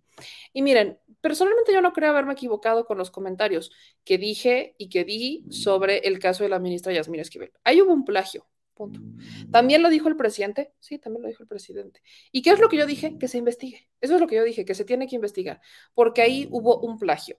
Yo di yo hice la comparación en este espacio, les puse los documentos, se las puse, no me basé en la nota de latinos, ni mucho menos, y aunque se los dije, yo sé que muchas personas hicieron caso omiso y hagan de cuenta que borraron de su mente que se los dije, pero les dije que yo ni me metí a la nota de latinos, que yo solamente me basé en las tesis publicadas en el repositorio, o sea, en el en, la página donde la UNAM resguarda todas las tesis que se han hecho públicas, eh, o sea, todas las tesis que ellos han aprobado, todas las tesis ahí están, en la, de todas las tesis de la UNAM están ahí. Y me basé en ese programa y les puse las dos tesis e hicimos ejercicios aleatorios para ver la comparación y sí había un plagio. Háganle como le quieran hacer. ¿Cuál es la bronca? Y también lo dije en ese momento, y lo sigo diciendo hasta este momento, no ha aparecido la persona supuestamente titular de la tesis original publicada en el 86, Edgar Ulises Báez, no ha aparecido, es algo que me extraña. También he dicho que eh, pudiera, como la ministra dice que empezó con la tesis en el 85, pudiera haber sido que ella empezara y luego se publicara. Hay muchas cosas que pudieran haber pasado. Entonces, personalmente creo que no me equivoqué porque no dije en ningún momento algo que no fuera cierto. Estoy hablando únicamente de los hechos. Y los hechos es que ahí hubo un plagio y se tiene que investigar para determinar quién plagió a quién y qué es lo que está pasando. También dije, y tampoco creo haberme equivocado cuando dije esto, que es por un tema político por el que están sacando lo del plagio a esta tesis porque en 40 años de carrera de la ministra Esquivel nunca se lo sacaron. Y hoy que la ministra levanta la mano y dice, quiero ser ministra presidenta de la Suprema, es cuando entonces a alguien se le ocurrió la brillante idea de ir a buscar la tesis y decir, está plagiada. Y obviamente se presume o se habla de estos famosos rumores entre pasillos que habría sido hay dos ministros en particular que son los que podían estar moviendo esto, que es la ministra, este, que es más bien el ministro más rico, que es Ortiz Mena, el ministro más rico de todos, que es el ministro que ha defendido a muchísimas empresas y ha votado a favor de muchísimas empresas en sus resoluciones, y esta este, ministra de la Suprema Corte, ahorita les digo cómo se llama, que es la ministra, déjenme, saco aquí el nombre que no, nunca me acuerdo de su nombre, que es Norma Lucía Piña Hernández. Tanto la ministra Norma Lucía Piña Hernández, que también levantó la mano para ser ministra presidenta de la Suprema, como el ministro Alfredo Gutiérrez Ortiz Mena, son los dos ministros a quienes se empieza a pensar que son los que han estado moviendo el tema de las tesis, o sea, que ellos sabían lo que estaba pasando y que ahora que la ministra Yasmin dijo, quiero ser, pues entonces que lo sacan. O sea, claramente ese es un tema político y yo quiero dejar claro que este es un programa informativo, no es un programa en donde me ponga a hacer este tipo de teorías de conspiración. Es un programa informativo en donde a veces voy a dar información que a mí no me gusta. Y este es el tipo de información que a mí no me gusta, porque a mí me encantaría que llegara la ministra Yasmín Esquivel por las votaciones que ha tenido en materias de derechos humanos. O sea, nada más por eso. Por eso es un tema agridulce que estoy diciendo, este, que estoy diciendo de una u otra, o sea, que estoy insistiendo en el tema, ¿no? Y luego acá me dice igual Gilberto que ya no le caigo bien porque me ensaño con el tema de Yasmín. No es ensañarme, es reportarlo, mi querido Gilberto. Y, honestamente, perdón que se los diga así, si quieren que suene dura o como lo quieran, pero es mi obligación hacerlo. Es mi obligación informar, no caerles bien perdón que se los diga y si voy a romper corazones, perdón si lo hago, pero mi primera obligación no es caer bien, es informar, porque así se gana la credibilidad, informando. Y en el caso de la ministra Esquivel, quiero justamente hacer esa aclaración, porque la FES Aragón ya le puso una fecha para que la ministra, su asesora de tesis y todos los implicados vayan a comparecer para decir qué es lo que pasó. Y ese es el punto, se tiene que investigar. Es a lo que quiero llegar. Aquí yo no estoy haciendo ningún tipo de juicio. Es claro que hubo un plagio. El propio presidente lo dijo en la mañana y lo ha dicho. Claramente hubo un plagio. Solo hay que ver de quién a quién. Es claro que hubo un plagio y eso lo he estado diciendo desde el principio. Claro que hubo un plagio. Nada más hay que ver de para dónde fue o quién fue. Y el hecho de señalar el plagio no quiere decir que no estemos señalando la parte política que está detrás de esto, que es la manifestación pública de decir, me voy a ir a buscar su tesis para que no llegue, porque obviamente eso es lo que se quería están pasando las dos cosas y que no, y no creo que haya que, decir una quiere decir que no vamos a decir la otra. Total, que el punto del por cuál toqué el caso de la ministra Esquivel en este momento no es tanto por el comentario de Gilberto Romani, que adelante, si no le caigo bien y tiene su opinión, es muy válida, sino por este comunicado de la FES Aragón, ¿no? Justamente la FES Aragón dice que a las personas universitarias de esta casa de estudios que participaron como autores, jurados o asesora en las dos tesis profesionales de fechas julio del 86 y septiembre del 87, que se dieron a conocer en días pasados y que involucran a una exalumna de la Facultad de Estudios Superiores de Aragón y a un exalumno de la Facultad de Derecho, se les invita a manifestar lo que a su interés corresponda, identificándose para tal efecto al correo electrónico ahí dice comité de integridad arroba aragón.unam.mx a más tardar a las 12 horas del jueves 29 de diciembre del presente a fin de ser considerados en el análisis que esté realizando este cuerpo colegiado. Es decir, lo que nos hemos estado preguntando toda la semana de él, ¿en dónde está el supuesto autor original de la tesis Edgar Ulises Báez, que es del 86? Tiene que resolverse a más tardar el jueves, o sea, mañana, 29 de diciembre a las 12 horas. A más tardar tiene que aparecer ahí. Ese es, ese es el momento, este es el momento de la verdad, para que me entiendan. Es ahora, cuando tiene que aparecer la persona a la que supuestamente le plagiaron la tesis. Aquí es cuando se debe de resolver. ¿Por qué es urgente resolverlo? Porque la votación para elegir al próximo ministro o ministra presidente de la Suprema es el 2 de enero, es la próxima semana. Y yo estaba advirtiendo que aquí acepto que quizás me equivoqué, todavía no en victoria, que tenían que resolver esta semana y que a mí se me hacía un poco complicado que fueran realmente a resolver esta semana, porque justo semana de vacaciones. Y yo veía que el tema estaba armado de tal manera que no podían resolver, que se quedara la incertidumbre y que la obligaran de alguna manera a salirse o a modificar el voto de los demás ministros para que no llegara ni siquiera a ganar la, presidencia de la Suprema, ¿no? O sea, ese es, ese es a lo que yo le estaba tirando, que como lo detonan en diciembre, en tiempos de vacaciones, donde no hay nadie, yo estaba asegurando, y ahí sí, quizás me equivoqué, todavía no lo sé, quizás empezamos a ver cómo pues estas personas querían tumbarla y dejar la incertidumbre, como han dejado muchas cosas. Y aquí lo que queremos, y ese sí es un llamado en el cual me voy a aferrar, llámenme aferrada si quieren, pero lo que queremos es que se sepa la verdad, punto. Sea cual sea que se sepa la verdad y que nos digan quién es el que plagió y qué es lo que pasó porque la transformación del país se trata de eso, de verdades. La transformación del país se trata de decir las cosas como son, no de, ay, es que como esto no me gusta, entonces no lo voy a decir. No, aunque no me guste, lo tengo que decir. Y si se cometió un error, se enmienda y punto. Pero ese es el punto.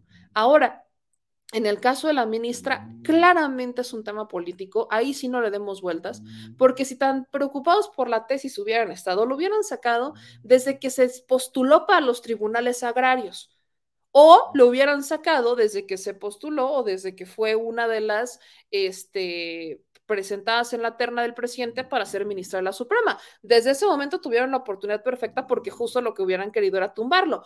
Pero ¿por qué no lo hicieron? Porque muy probablemente y no recuerdo bien cómo fue la terna, pero si no estoy mal, la terna de Yasmín Esquivel, en esa terna estaba este, Loreta Ortiz, Yasmín Esquivel, y si no estoy mal, también estaba Bernardo Batis, si no estoy mal. Entonces, entre Loreta Ortiz y Bernardo Batis, creo que preferían a Yasmín Esquivel creo, si no mal recuerdo, por eso fue la votación, porque recuerden que el presidente manda la terna y los senadores eligen. Entonces, si no mal recuerdo, esa fue una de las ternas y de los males, el menor, que era Yasmín Esquivel, porque Bernardo Bates y Loreta son muy cercanos al presidente Andrés Manuel López Obrador, pero cercanos, cercanísimos. Entonces, ahí es, es importante dejar esta parte. Y por el segundo punto, ya ahora entra Loreta Ortiz. Es más, si a mí me preguntan, me hubiera encantado que Loreta Ortiz se postulara para ser ministra presidenta de la Suprema Corte. Hubiera sido una maravilla Loreta Ortiz como ministra, pero bueno, apenas lleva un año en la Suprema Corte. Hubiera sido fabuloso que ella entrara. Fabuloso, pero bueno. El punto es que esto se tiene, tiene que llegar hasta las últimas consecuencias. Ahora, Buscando a Edgar Ulises Báez, tengo entendido que hay dos actas de nacimiento de Edgar Ulises Báez. Entonces, vuelve, vuelve, o sea, sí está brincando el cuestionamiento de Edgar Ulises Báez. ¿Quién es? ¿Por qué no se ha manifestado? ¿Por qué no ha dicho nada? O sea, estamos hablando de su tesis. Supuestamente su tesis es la original. Supuestamente, yo eso lo he dicho desde el principio. Supuestamente la tesis de Edgar Ulises Báez es la original. ¿En dónde está? Y les puse el ejemplo también del director de eh, de carrera de la ministra Esquivel, de doctorado, el director de, su, uno de sus sinodales, el director de, de, los que les hace el examen, que salió a manifestarse, al que le hicieron una cuenta falsa, y él inmediatamente contestó desde su cuenta original, que tiene inactiva años, pero contesta desde su cuenta original diciendo, hey, ese no soy yo. Y eso es lo que hemos estado esperando de Edgar Ulises Báez desde el inicio. ¿Por qué Edgar Ulises Báez no se ha manifestado de alguna manera para defenderse eso es lo que brinca. Entonces, aquí hubo un plagio. La pregunta es de quién. Y a este momento, todo parece inclinarse a que aquí, y lo dije también desde el inicio, la ministra Esquivel, creo que hubiera sido hermoso que publicara su tesis, porque fue también de las primeras cosas que dije. Existe una posibilidad para cómo juegan las cartas en la UNAM, que la bronca viniera desde adentro. ¿Es una posibilidad remota? Sí, pero no me extrañaría y también lo dije. Para aquellos que dicen, les digo que a veces escuchan, se quedan, se clavan nada más con una cosa de las que digo, pero no a veces no cachan que pongo los dos escenarios, sobre todo en temas así de polémicos, para que ustedes se generen un criterio propio.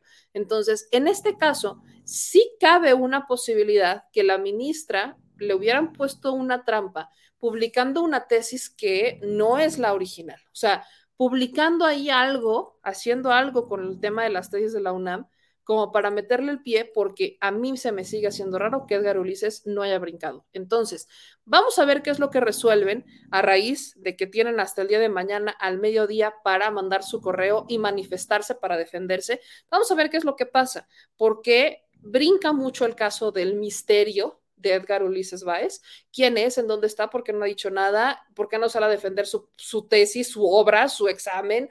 ¿Por qué no lo ha hecho? Y también brinca el tema de la asesora de tesis de la ministra Esquivel porque ella ha asesorado 500 tesis y hay muchas que se repiten, aunque han sido de otras materias. También brinca otra vez este sistema de las tesis de la UNAM, que independientemente del caso de la ministra Esquivel, creo que ha destapado un asunto todavía más grande que es ¿qué onda con las tesis? O sea, las tesis eh, se pueden plagiar así sin más o, o, cómo, ¿me explico?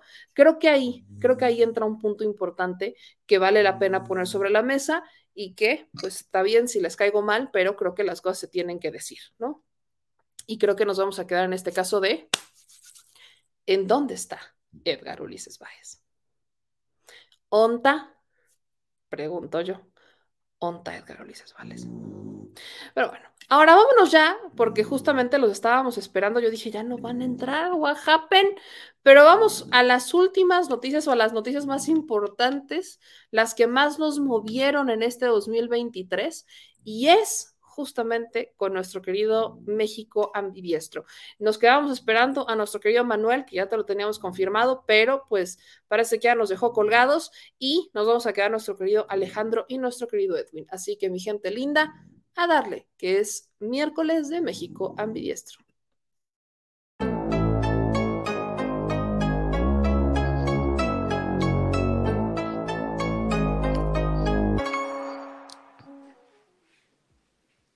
Yo ya me siento en 2023. ¿Cuáles son las noticias más importantes del 2022? Es que ya saben cómo soy. Ya, yo ya siento, ya veo el futuro. Ya estoy ya casi. Va a haber muchas noticias muy importantes. No, en 23, eso sí. Empezando en enero, eso Empezando en enero con el narcosecretario de seguridad de, de Calderón con su juicio ahí. Ya estamos adelantados. Pero bueno, ¿cómo están? Primero, ¿cómo están, mi querido Alejandro? ¿Cómo estás? ¿Cómo estás, Meme? ¿Qué tal, Edwin? Pues aquí en el último México a mi diestro del 2022 de este año. ya estamos listos. Un gusto estar aquí y un saludo a toda la audiencia. Pues un abrazo, mi querido Edwin. Ahora sí, ¿cómo estás? Ahora, perdón, bien. Hola, Alejandro. Buenas noches. Buenas noches, Meme, al productor, a, toda la audiencia. Bien, aquí, eh, de nuevo, aquí en México a mi diestro. Y pues, no sé. Eh, empecemos. Pues vamos bueno, a yo quería decir algo como de la, tesis también, porque como, como yo también estuve. Yo también, yo también. Adelante. yo, también estuve, ¿verdad? Y dije lo que dije, y de ahí, reitero, no me muevo, pero sí hay ciertas cosas que hay que aclarar. Yo también dejé entrever que existía la posibilidad de un montaje, nada más que me parece que un montaje sería muy difícil precisamente de montar. ¿Por qué? Porque habría que crear todo un archivo falso, crear todo un registro falso, crear todo un, digamos, eh, todo, todo el protocolo de aprobación de tesis, porque para que tú presentes una tesis, tienes que primero presentar un anteproyecto de tesis y también te lo tienen que aprobar. No es como que, ay, ay, ay, aquí llegué con mi tesis y, y aquí está y me la revisan, ¿no? No, no es así. Entonces tienen que hubieran tenido que montar un anteproyecto, un proyecto, los registros del anteproyecto con sellos institucionales y todo, eh, la tesis también, haber montado el, año del registro. Yo no descarto que haya sido incluso un error de edición, un error de publicación. No es lo mismo el año de edición que el año de publicación, no es lo mismo el año en el que se empieza una tesis, en el que se termina una tesis. Por supuesto que otro debate que dije y que no vamos a ver es la pertinencia de una tesis en una licenciatura, incluso en una maestría, en un posgrado. Eh, lo de los lo de este sujeto que probablemente tenga dos actas de nacimiento. A lo mejor no es que sean dos actas de nacimiento del mismo sujeto, sino que haya homonimia. Es, eh, hasta cierto grado normal. Uno puede encontrar pues un nombre que, que es muy común y que se puede repetir. Entonces, no hay que descartar eso. Eh, también, también, y hay que decirlo, por supuesto que fue por las pretensiones de la ministra. Eso no hay que, o sea, eso es también obvio. Y que se esperaron precisamente hasta que quiso aspirar a algo más, como lo dices. O sea, no les... Eh, claramente hay un tema político, eso es indudable, eso, o sea, no hay manera y también de decirlo. que muchos de los que están extrañados con el plagio de la licencia o el presunto plagio, asumamos, también son unos plagiarios. Enrique Krause es un plagiario. Denise Dresser ha sido acusada de, Oye, de plagio. Sí, es cierto, me, nos dijeron que comentáramos sobre el plagio de Denise Dresser y de Lo estamos comentando. Krause. Krause, mira, te voy a explicar el, el, de Krause, porque es menos obvio que el de Denise. El de Krause son escritores fantasma, como le dicen en inglés, y se nota. Como te decía, yo también lo dije, se nota en el estilo de redacción. Yo, por ejemplo, tú, Mehmet, Alejandro, ya he platicado, digamos, por lo menos por esta vía con ustedes, ya saben más o menos cómo hablo y, cómo, y de qué manera hablo lo que hablo. Si les paso un trabajo escrito por mí, ustedes van a notar que lo escribí yo. Es así de sencillo. Entonces, lo que hace Krause es, tiene escritores fantasmas. Krause es tan farsante que ni siquiera habla inglés viviendo en Estados Unidos y escribe columnas en inglés. ¿Cómo lo hace? Se lo escribe alguien más. Punto. Y las columnas en español también se las paga, se las hace un becario mal pagado, yo creo. Entonces, a ver, que también hay mucho farsante ahora hablando mal de la señora Esquivel, pues sí, sí es cierto también. Y por con, con eso cierro ese tema por ahora. Ok, por ahora. Alex, tú también querías hacer un comentario sobre esto.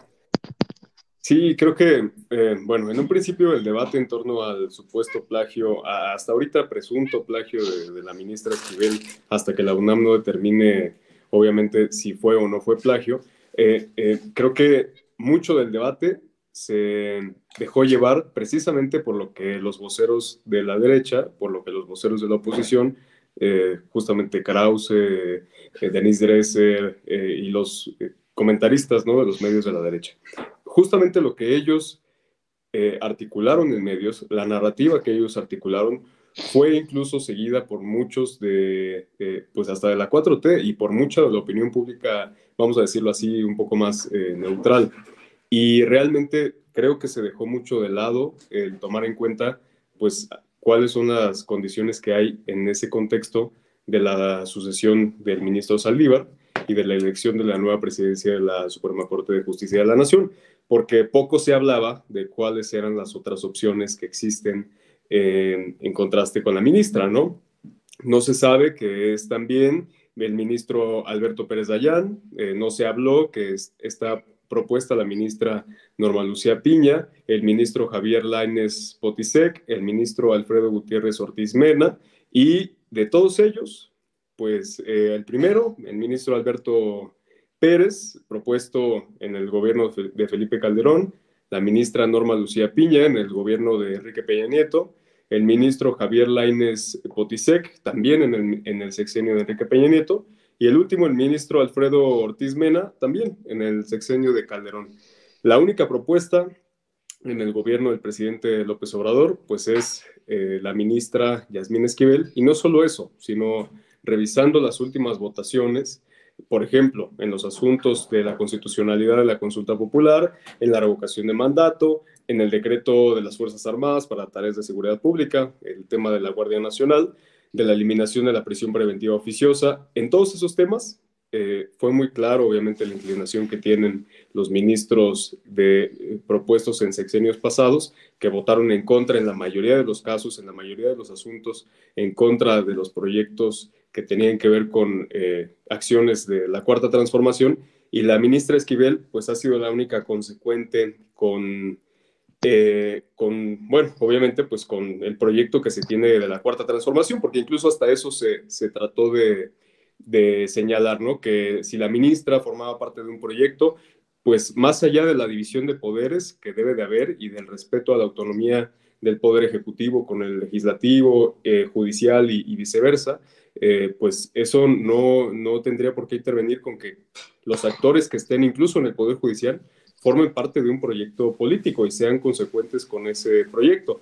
Pero a los eh, ultraliberales y a los neoliberales les encanta fetichizar la división de poderes, ¿no? Y, eso fue algo que en el pasado nunca se respetó.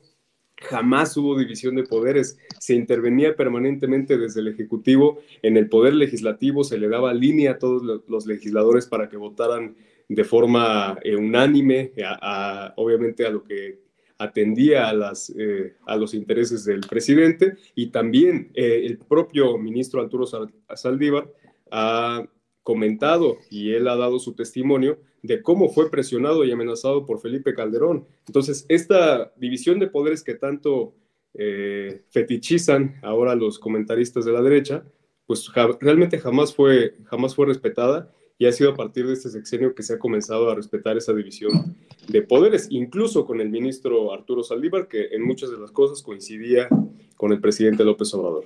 Entonces, pues más allá de este debate o de este falso debate sobre la división de poderes, como bien han dicho, pues eh, el debate está en torno a un, un, asunto político más que legal de ambas partes. Obviamente cediendo a los intereses de la derecha, cediendo a los intereses del viejo régimen, que todavía está enquistado en el Poder Judicial, y también eh, por otro lado, a los intereses políticos, que tiene un proyecto como la Cuarta Transformación y que tiene un gran pendiente, que es la reforma al Poder Judicial, no solamente en el primer nivel, sino en el segundo y en el tercer nivel, para que pues, la justicia sea eh, por fin uno, uno, de los avances de, la Cuarta Transformación y que hasta el momento pues sabemos que no se ha podido dar justamente por todas estas resistencias que todavía existen. A mí lo que me preocupa es que ya, empieza a circular que, por ejemplo, el ministro eh, Ortiz Mena está cabildeando con integrantes de la 4T para ser él el que quede este, como favorecido, digamos, por, por la cuarta transformación. Y eso me lleva a ver qué tan manipulable puede ser el Poder Judicial con tal de llegar al poder. O sea, como con tal de decir, quiero ser el presidente, voy a ir a, conciliar con aquellos a los que me les voy en las votaciones, con los que no estoy de acuerdo ideológicamente, que voto en contra, pero con tal de ser el presidente de la Suprema Corte voy a ir a buscar sus votos. Creo que también es, es de notarse ver cómo el Poder Judicial y muchos otros se aprovechan del poder que tiene la cuarta transformación y decir en la torre, hasta en el poder judicial pesa la cuarta transformación y mejor me voy a buscar esos votos, aunque pues no tengo cómo sustentar que vamos en, como que tengo algo que decir, ah, vamos en la misma dinámica, ¿no? Creo que también es, es un poco notable el mencionar esto, pero como ya ambos han señalado, creo que aquí hay que esperarla a las investigaciones, creo que hay muchos escenarios y el simple hecho de que se haya citado a Edgar Ulises Báez, ¿no? De decir, tienen hasta mañana para manifestarse, para que hagamos esta investigación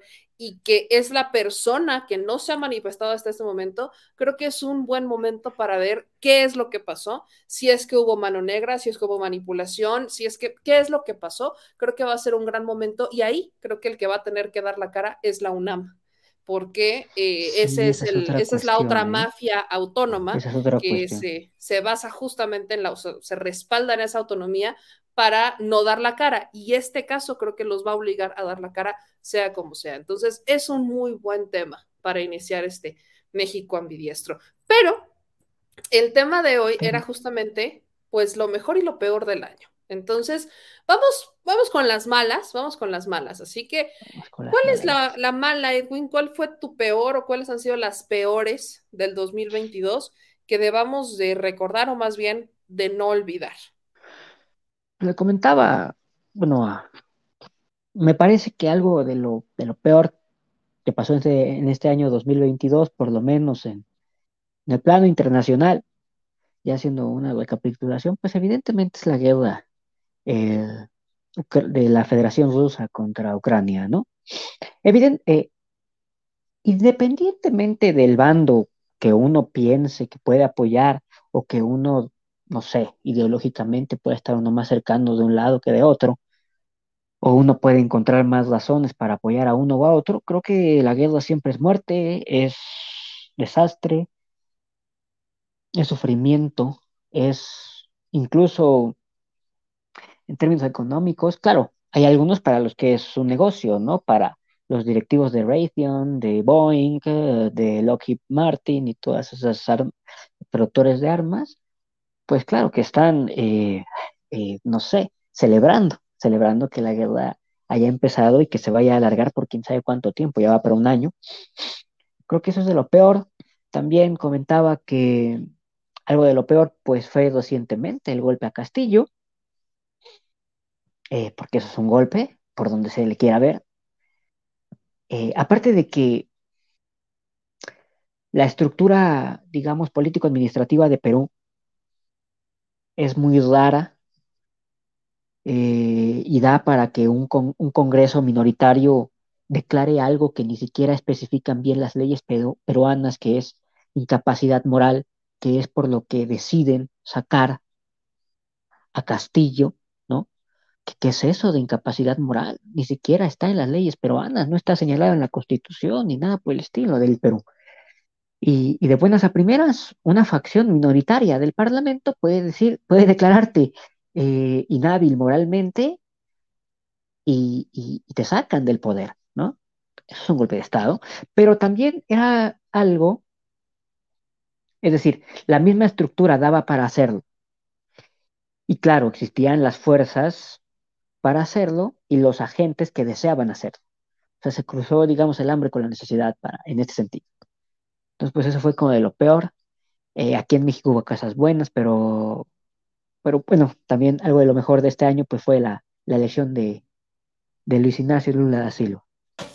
Ahorita vamos con las buenas, vamos con las buenas, pero al menos las malas, hablamos en plano internacional, definitivamente la guerra contra Ucrania creo que nos va a dejar para el próximo año eh, una inflación importante, que hablando también de buenas y malas, México es uno de los países que tiene mejor economía, por cierto, por cierto, así que, mi querido Alex, vamos contigo. ¿Cuáles son las malas de este año?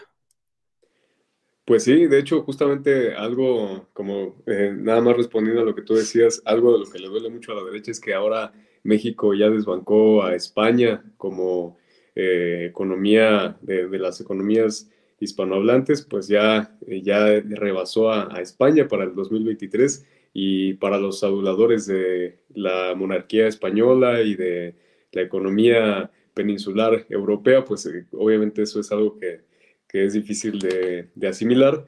Pero bueno, pues definitivamente las malas, yo coincido con Edwin, a nivel regional han sido eh, definitivamente pues los golpes que se han dado todavía eh, a gobiernos populares como el de Pedro Castillo. No, no ha detenido, no se ha detenido esta andanada de la derecha en contra de los gobiernos que pueden representar una posibilidad de cambio en la región y eso, por supuesto, también involucra a México.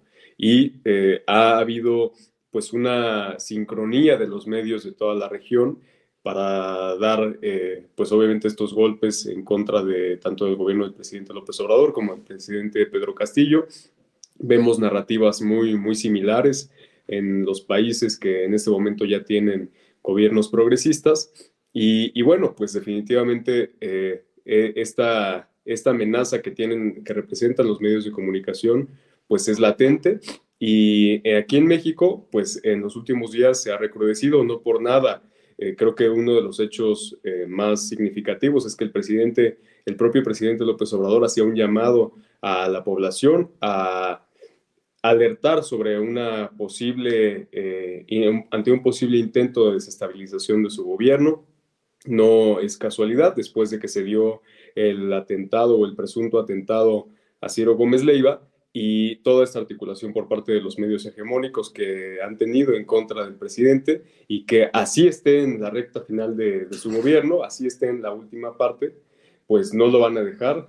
Eh, y es por eso que también que el presidente López Obrador pues este último año va a intensificar eh, su presencia también pública, su presencia mediática.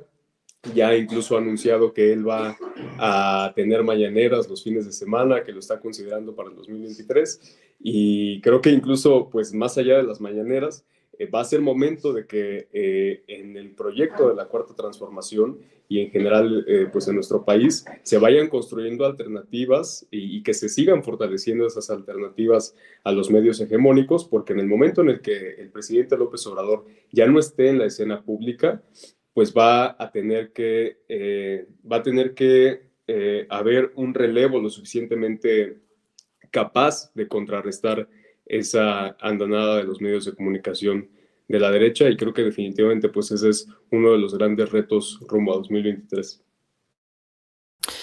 Y ahora que ya ambos nos dieron como estas visiones de desafíos y retos que se vieron en este año, ¿cuáles son las buenas? Que pudiéramos quizás pensar en el plan B de la reforma electoral, eh, el plan B de la ley eléctrica o la reforma eléctrica. O sea, fueron como que fue el año de los plan B, ¿no? Por el tema del Congreso. Creo que al menos podemos celebrar esto. Pero, ustedes personalmente, ¿qué noticias rescatan que digan, creo que el 2022 no fue tan catastrófico, Edwin? Primera, como dijiste, y tomando un poco de la guerra eh, en Ucrania, que, bueno, al los, la Unión Europea, al sancionar a, uno de los mayores productores de gas natural, no solo de ellos mismos, con lo cual se dieron un golpe en el pie, sobre todo ahora que ya empezó el invierno, a ver cuántos se mueren de frío. De por sí siempre hay gente en Europa que se muere de frío porque no tiene para pagar la calefacción, pues ahora a ver cuánto, cuánto hay más de eso, ¿no?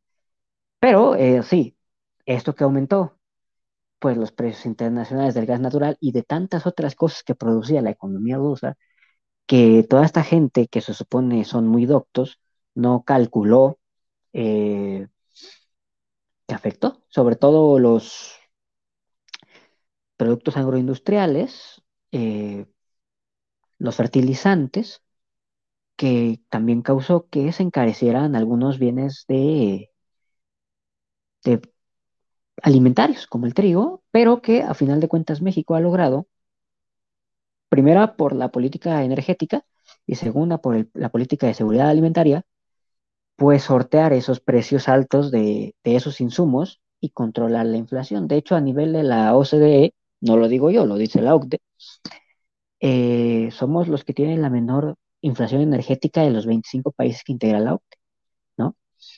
Eh, alrededor del 2%, del 3%, ¿no? Hay países con más, con más del 50 o del 90%. Entonces, creo que en el plano nacional, a pesar de todos los eh, de todas las consecuencias negativas que trajo la guerra, y no solo la guerra en cuanto, en cuanto tal, sino las sanciones impuestas por Estados Unidos y sus lacayos de la Unión Europea, eh, pues México la ha librado. En otro sentido, creo que hay muchas cosas buenas, por ejemplo, la ley, la ley eléctrica, la ley de industria eléctrica, la ley de la industria minera, la creación de esta nueva empresa preestatal para manejar el litio, digo incipiente, pero ya está. Hace mucho que no se creaba una empresa que al parecer va a ser como de gran calado en el tema energético y sobre todo con un material tan importante como lo va a ser el litio, sobre todo para la pretendida transición energética. Me parece que hubo también ganancias en esto de las concesiones mineras, eh, incluso la tierra concesionada a mineras eh, disminuyó, lo cual es muy bueno, es decir, nos han entregado. Me parece que las concesiones también de agua han disminuido, eso es muy bueno en términos medioambientales.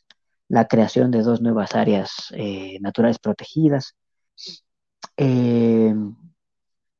bueno, se empiezan a consolidar algunos de los proyectos de este gobierno que a final de cuentas tendrán un un mayor beneficio económico y también debo mencionarlo, pues, pues es el primer gobierno que se plantea no disminuir derechos laborales, sino aumentarlos en como 40 años, entonces, pues eso es bueno.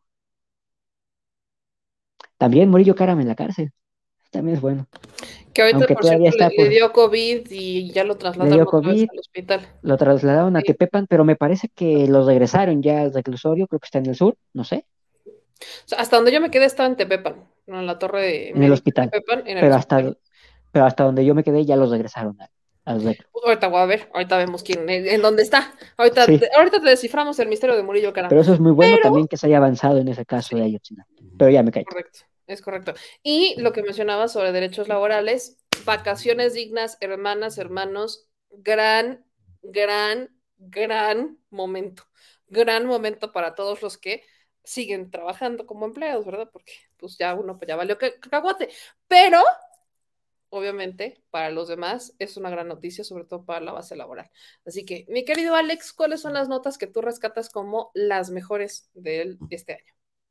Definitivamente una de ellas, las vacaciones dignas, que cerramos el año pues con esa gran noticia en materia laboral, pero además hay otra propuesta sobre la mesa que no viene desde el Ejecutivo, pero sí viene de la bancada de Morena en el Legislativo, eh, que plantea incluso ya una posible reducción de las horas del horario laboral. Hay una propuesta que, que plantea la jornada laboral ya no de ocho horas, sino de seis. Hay otra que plantea que sea mínimo de siete. Vamos a ver qué tal avanza. Creo que hay que estar pendientes también de esa, de esa propuesta y obviamente pues también se tiene que seguir avanzando en el 2023 y, y hacia adelante, pues en el tema de la regularización del outsourcing, que, que pues habíamos quienes planteábamos la la necesidad de que no solo se regulara, sino que se eliminara el outsourcing en todavía muchos de, muchas de las dependencias, incluso de, dependencias federales. El propio Senado de la República eh, tiene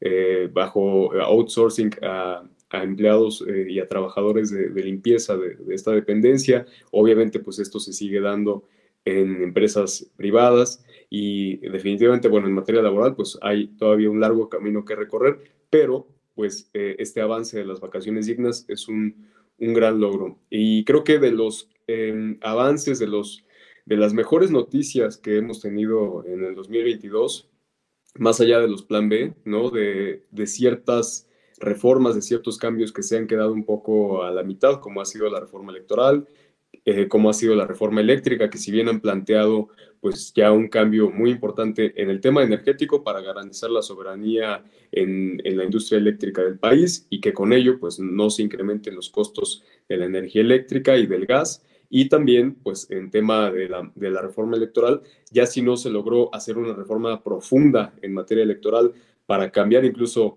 no, no, solamente en términos electorales cómo funciona eh, eh, este ámbito en el país, sino también el sistema político como tal, como lo teníamos, eh, como nos lo heredó el neoliberalismo, pues si bien no se logró esto, ya tenemos una reforma electoral que nos ha permitido ponerle un alto a los excesos que ha, habido en el INE, ponerle un, un alto a los privilegios, a la corrupción que durante tantos años se había dado eh, por parte del Consejo General del INE y de estos consejeros que además ya se van. Esa es otra muy buena noticia, al menos Lorenzo Córdoba ya termina ahí ahora en marzo de 2023, concluye su gestión y también va a ser muy importante revisar cómo se va a dar esta sucesión en el Consejo General del INE con las nuevas propuestas que tenga la cuarta transformación y bueno, pues con la nueva presidencia del INE.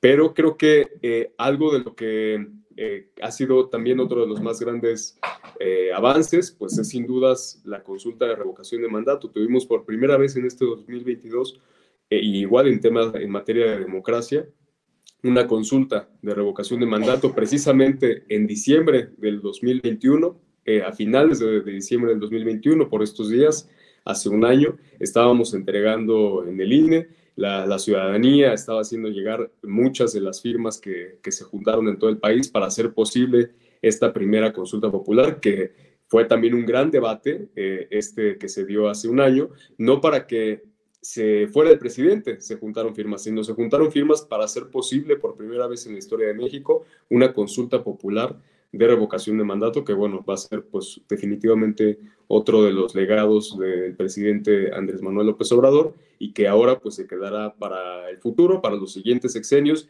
Ya ha sido implementado por gobiernos estatales, por supuesto por gobiernos estatales de Morena, y, y es creo que uno de los cambios más importantes que se están dando para hacer que cada vez más pues sea la ciudadanía la que pueda determinar su forma de, de gobierno y para cambiar también incluso a algún titular del Poder Ejecutivo en el caso de que pues eh, esté habiendo casos de corrupción, de que haya represión, de que vuelvan, eh, eh, de que vuelva a gobernar, en todo caso pues este grupo que se sentía dueño del país, pues ya existe este mecanismo que sin dudas pues ha sido un, gran, un gran avance en, en, materia de democracia, más allá de obviamente, pues las reformas legales que se puedan hacer, muchas veces eh, ahí está en los hechos eh, estos avances que se logran dar, pues sin necesidad de llevar a cabo reformas constitucionales. E incluso, eh, más allá de, la votación y de las reformas que se puedan hacer, también en términos de democracia, algo que es fundamental, pues es la movilización en las calles. Vimos también a finales de este año, en noviembre, pues la mayor movilización popular que tuvo nuestro país, la, marcha más grande, que fue la del 27 de noviembre, encabezada por el presidente López Obrador, y que pues también va a quedar para la historia como una, una movilización eh, muy grande y que no solamente eh, significó por la convocatoria que se hizo de forma específica ese día al, al, informe de actividades del presidente López Obrador, sino que eso pues fue también una demostración de, de la fuerza que el movimiento que encabeza el presidente López Obrador pues tiene a cuatro años de su gobierno, que no es cosa menor, porque en los gobiernos progresistas de América Latina, eh, la regla ha sido hasta el momento que año que pasa, año que se desgastan estos gobiernos populares. Y de hecho no solamente los gobiernos progresistas, sino gobiernos de derecha y prácticamente todos los gobiernos en el mundo, cada que pasa eh, un año, cada que pasa un periodo, pues tienen un, desgaste importante y eso es algo que no se, ha no se ha visto de forma considerable, al menos en el gobierno del presidente López Obrador, porque la aprobación que tiene en sus encuestas, pues no solo se ha mantenido, sino que cada vez ha subido más. Y además, las encuestas, pues se vio esta, eh, este apoyo y el respaldo popular que todavía tiene el proyecto que encabeza el presidente López Obrador, pues en las calles, que al final de cuentas es, lo más importante, porque vimos unos días antes y, pareció pues una jugada muy, muy estratégica por parte del presidente orillar a, a, la oposición a salir a las calles, a, hacer ellos su, su, demostración de fuerza también en las calles, un terreno que históricamente pues ha pertenecido a la izquierda y que eh, después de esta movilización eh, de pues unas decenas de miles de personas que tuvo la oposición en el centro del país, hace el presidente López Obrador esta convocatoria que pues desborda cualquier pronóstico, que desborda cualquier otra marcha que haya habido pues en la historia del país. Y eso creo que es sin duda una de las mejores noticias que ha habido pues en, en el 2022. Creo que sí son muy buenos escenarios para que vean que no todo fueron noticias malas y que sobre todo siempre hay esperanza. Digo, obviamente estamos hablando de un proyecto de transformación que no va a resolver todos los problemas de México en seis años. Ya está en el último jalón de la administración, entonces ahora es cuando hay que meterle turbo a muchas cosas. El propio presidente decía, por ejemplo, en el caso del tren Maya, que ahora va a ir cada 15 días para supervisar, porque tiene que, es una manera de hacer presión, entendamos también eso, el hecho de que vaya el presidente directamente a supervisar una obra tan importante como lo es el tren Maya, es una manera de hacer presión para que le metan turbo a la obra y que no se quede ahí como, ah, bueno, ¿no? Se, se queda la obra como un stand-by. Entonces, ese tipo de acciones son yo creo que las que vamos a empezar a ver ya este año y, y de aquí a que se acabe la administración de meterle acelerador a todas las cosas para que ya no queden pendientes y que, como dice el presidente, se cumpla eso de no dejar una sola obra a medias o inconclusa y de inaugurarlas y que todavía queden en funcionamiento por si hay algo que arreglar, que todavía le queda a esta administración. Entonces, pues para cerrar, chicos, ¿con qué les gustaría cerrar? ¿Qué tema quisieran dejar? Es la última del año, es el último México ambidiestro del año. Entonces, pues ahora sí que esto es suyo, digan lo que tengan que decir, sáquenlo de su ronco pecho para que la gente se quede con estas reflexiones y que analicen todavía más para el próximo año. A ver, Edwin, échate tú primero. Pues ya saben, a mí me gusta mucho hacer hincapié. Se viene el juicio más importante de un mexicano, de la política mexicana, en una corte estadounidense. Va a ser mucho más importante que el de Chapo por las implicaciones que conlleva. Es decir, pues el Chapo nunca fue secretario de Estado, ¿no? Todos sabíamos que era narcotraficante, pero se supone que alguien que era secretario de Estado, en realidad, aunque muchos lo sospechaban, pues nadie sabía a ciencia cierta si, era narcotraficante o no, que es de lo que se le está acusando a García Luna, eso por empezar. Como mencionas, eh, es este, este año es el que se terminan muchos de los proyectos e incluso otros de otras administraciones, como el tren interurbano, Ciudad de México, Toluca, ¿verdad? Que estos que no pudieron terminar un tren querían construir un mega aeropuerto. Así nos iba a ir con el mercado aeropuerto ese, que bueno que no se hizo. Eh, tan buenos eran que dejaron un proyecto que va a tener que terminar esta administración, que qué bueno que lo va a terminar. Eh, eh, me parece que el tren interoceánico también va a quedar este año. Me parece que también la refinería de Dos Bocas va a empezar a desfinar este año. Todas las demás refinerías, la de Minatitlán, de Salamanca, todas las demás van a aumentar, eh, digamos, su porcentaje de refinación. Estas pasadas administraciones las tenían trabajando eh, casi a nivel de chatarrización, entre un 30 y un 35%. Tú no pones una máquina a trabajar el 35% de su capacidad. Me parece que ya están rondando el 60% de su capacidad y me parece que entre 2023 y 2024 van a aumentar bastante más su capacidad de refinación, lo cual nos va a dar para bajar esta inflación energética que tenemos, pues sí, porque importamos gasolina, porque esta gente muy, muy lista, eh, pues se le hizo como fácil decir de, vamos a dejar de producir para importar gasolina, para darle los contratos a mis amigos. Eh, ¿Qué más? El tren Maya va a avanzar. Mm, ¿Qué más? Me parece que tendrá que ser un año en el que muchos de los programas eh, implementados ya tendrán que mostrar un poco más de resultados, sobre todo en materia de seguridad. Vamos a ver cómo esta reforma de seguridad también de la Guardia Nacional empieza a dar frutos en, el sentido de frenar la violencia del, del muy violento sicariato mexicano. La gente a veces no tiene idea de los niveles de violencia del sicariato mexicano em, y los niveles de falta de capacitación, falta de personal, falta de equipamiento de las policías municipales, estos que dicen, es que con policías municipales hay municipios en los que los policías no tienen ni pistolas, ¿no? Pero bueno, eh, gente que nunca sale de la, de la condesa y de su cubículo en una universidad. Eh, ¿Qué más podemos decir? Pues nada. Bueno, yo con eso terminaría. Ah, bueno, no, tengo un comentario de lo que decías al principio de lo de lo de los Twitter files, em, evidentemente es una pugna, una pugna entre gente que tiene intereses y cuáles son sus intereses. Todas estas empresas, incluido Elon Musk y Twitter, pues nada más y nada menos que son contratistas del Pentágono. Entonces, pues está del interés de Musk que le den más contratos con el Pentágono a él que a sus competidores. Entonces, básicamente es por lo que uno los filtra y por los que otros, los otros tratan de no hacerle el caldo gordo, porque a ellos no les conviene, y al único que le convendría es a Musk. Pues nada más. Y lo de la ministra, algo. No hay un procedimiento para removerlo. Es decir, em, en el peor de los casos que se le removiera el título, es la única manera en la que la podrían devolver de la Suprema Corte, aunque no termine de presidente de la Suprema Corte, pero no hay procedimiento para quitarla. Ella tendría también como que renunciar. O sea, si no le quitan el título, ella puede seguir ahí por el tiempo que le corresponda como ministra. Y creo que ya.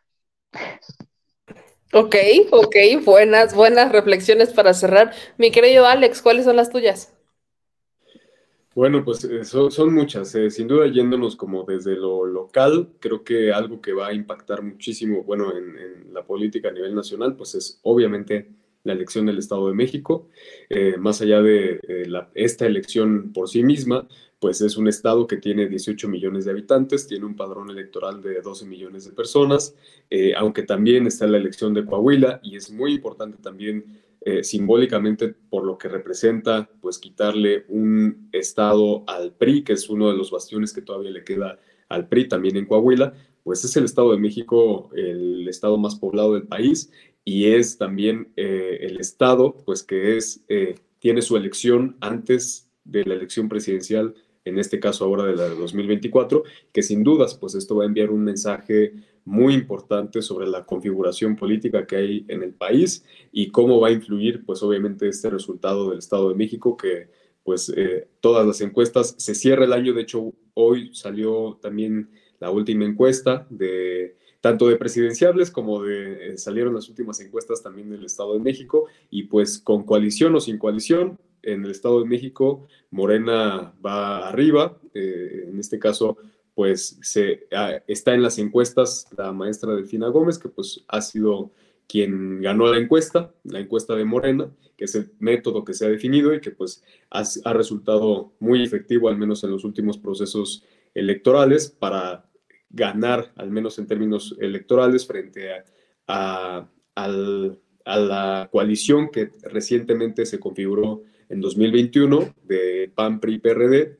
Y bueno, pues aunque se junten en el Estado de México, parece ser que al PRI ya se le van a acabar los 100 años, los casi 100 años que lleva gobernando. El Estado de México pues está en unas condiciones de inseguridad, de pobreza, de abandono, de falta de servicios eh, que no se ven en muchas partes del país y que pues amerita, eh, si el pueblo del Estado de México así lo decide, pues que haya un cambio verdadero, que haya un cambio profundo en el Estado y que pues se, se pueda comenzar a regenerar, eh, porque eso es eh, otro aspecto muy importante, ¿no? Que se pueda comenzar a regenerar todo lo que durante tantos años se ha abandonado y que por supuesto tampoco la llegada de un, gobierno de Morena pues va a ser eh, de, la noche a la mañana que todo sea mejor, sino que pues obviamente con la participación de los gobiernos municipales, de los gobiernos locales, del apoyo que se mantenga del gobierno federal, pues que se pueda ir sacando adelante a este estado, al Estado de México, que pues es el más poblado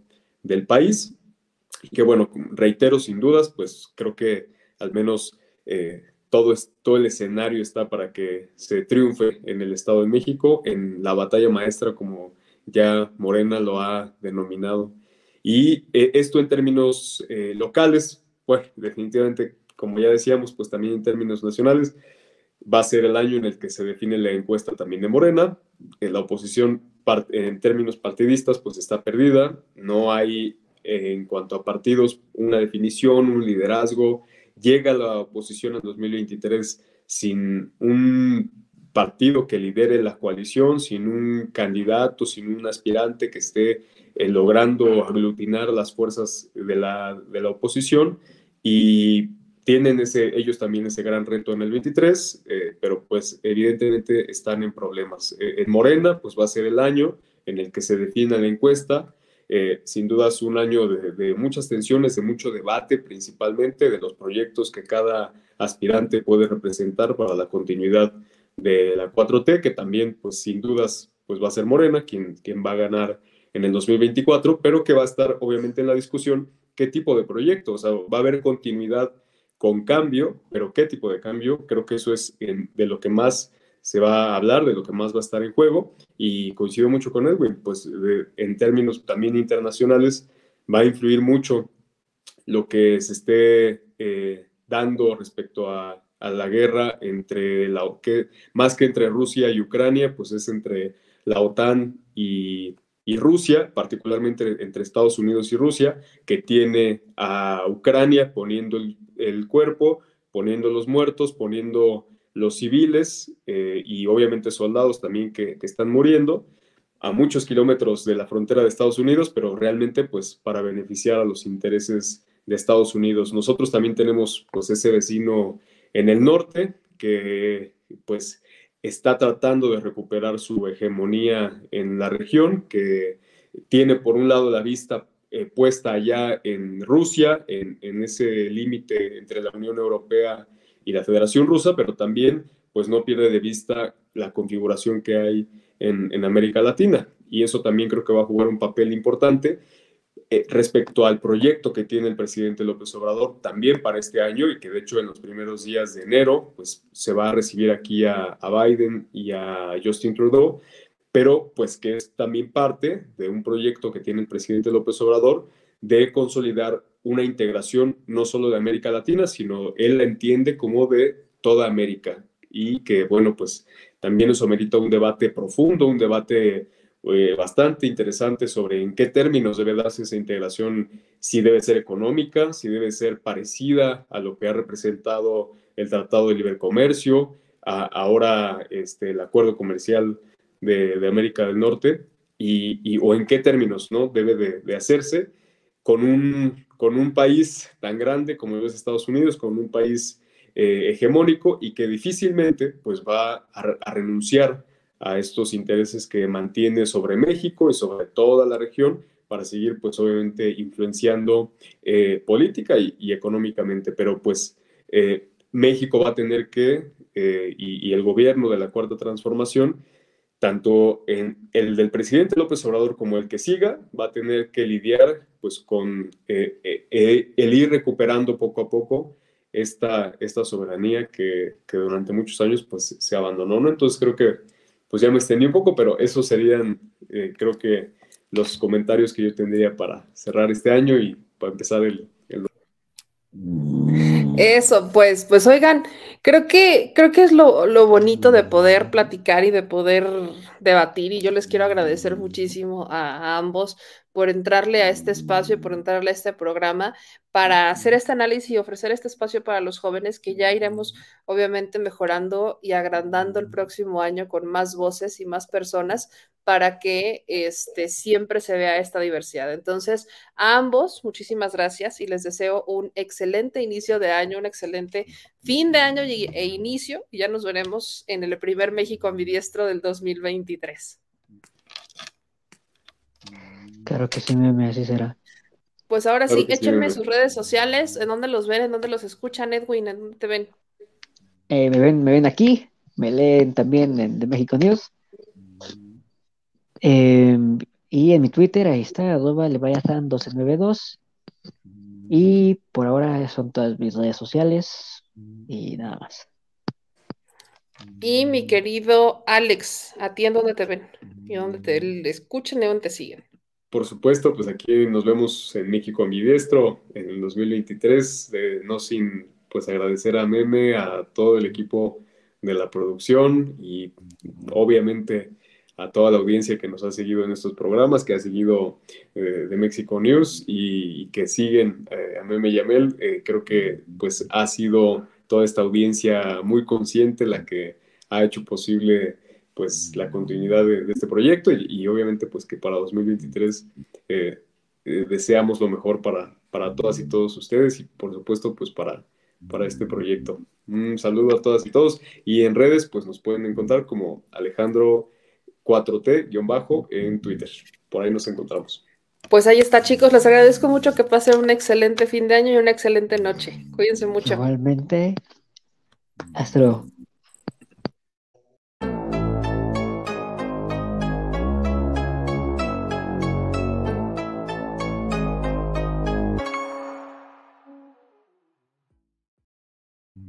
Y pues ya regresamos y ya nos vamos. Entonces, aquí el señor productor, ¿cómo está usted, señor productor? ¿Ya, ya todo bien? Señor productor, hola, ¿cómo está? ¿Qué pasó? Ándale, señor productor. me agarras de aquí leyendo los comentarios. No, no, chismoso. No, que estoy diciendo que ya nos vamos. Ya nos vamos. y lo que la audiencia nos está escribiendo. Y ya vamos a leer algunos comentarios. Yo quería poner un video, pero tienes razón, señor productor, me van a, colgar por los derechos, que es el video con el que quería cerrar. Mira, lo voy a poner sin música o con un poquito. es que la neta sí vale la pena, vale la pena. ¿Quién fuera este niño para o sea, yo sí quiero, miren, que yo tiene años que no me voy de peda, pero sí, sí me quisiera ir de peda con este niño, la neta. Miren, vean nada más tantito. Y ahí le quito tantito la música, pero échense, está cantando, está cantando todo pulmón. El morrito, sí. Pero veanle la cara, veanle la cara, ahí va de nuevo. No, o sea, e, échale, ahí va otra vez. Uno, dos, tres. Échense este canto. De verdad, yo soy fan, yo soy fan de Chucho. Soy fan de Chucho, vean. Vean, vean nomás las caras que pone.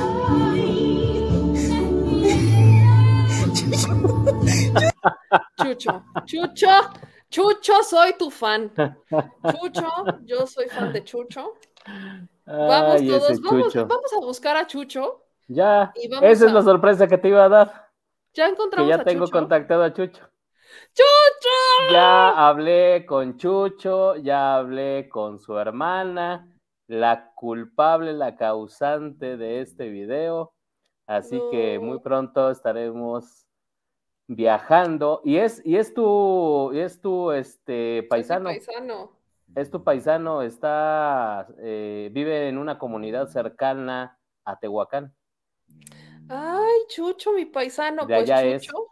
Vamos a ir a visitar pró- a Chucho. próximamente estaremos por allá visitando a Chucho porque vale la pena, vale la pena eh, hacer una notita con él sobre Chucho quién es, por qué, vida. qué tipo. En la vida. ¿Y qué? Y ahí, la otra noticia es que la intérprete de la canción Amanda ya le, Miguel. conte- ya le contestó. Ya le No contestó y este lo está invitando a su concierto en marzo próximo en el Auditorio Nacional. Ay, Chucho. Pues que tiene que subir a Chucho a cantar esa canción. O sea, No, bueno. subir a Chucho, o sea, Ese Chucho va. disculpen, pero Chucho tiene que, o sea, esa es la, la vibra de Chucho. La vibra de Chucho. acabo de estar, ahí está, No, acabo no, de no, no, es ya la-. La vibra Es- de Chucho es- es, es- vale la pena terminar con notitas bonitas. Este, desafortunadamente no lo podemos Sí, sí, poner sí, vale la pena porque- terminar con. con Pero, notitas pues sí podemos poner el audio de. De Amanda doña- Miguel. De Doña Amanda. Vamos a- eh, ahí sí vamos a poner- ve- vean Reaccionando a, a- a- a tan emotivo momento, ¿no? Ahí está. Ven, ven, ven a Amanda Miguel. Aquí está reaccionando al Chucho. Pone, Chucho, me emocionaste muchísimo. Tu video está divino. Quiero invitarte a mi concierto en el Auditorio Nacional para verte cantar Castillos con tanto sentimiento. Nos vemos el 16 de marzo. Y esta es Amanda Miguel. ¡Ay, Dios mío! ¡Qué cosa este niño! ¡De piedra! ¡Qué bárbaro! ¡Qué sentimiento, mi amor! Quiero, quiero que vengas a un concierto mío donde yo cante y te pueda recibir, mi amor, para darte un cuánto. Ven. Ay, ay, ay. No, no sabe los comentarios que me ha aventado. Sufro como chucho. No te oigo. Es, es una maravilla, una maravilla, una maravilla. Una maravilla. Yo soy Chucho. En la vida soy Chucho. En los karaoke yo soy Chucho. O sea, Sí, sí, sí, sí, apenado Chucho y yo somos descubre, pues sí. Chucho para Justamente- México ambidiestro. Acá dicen en los Justamente. comentarios.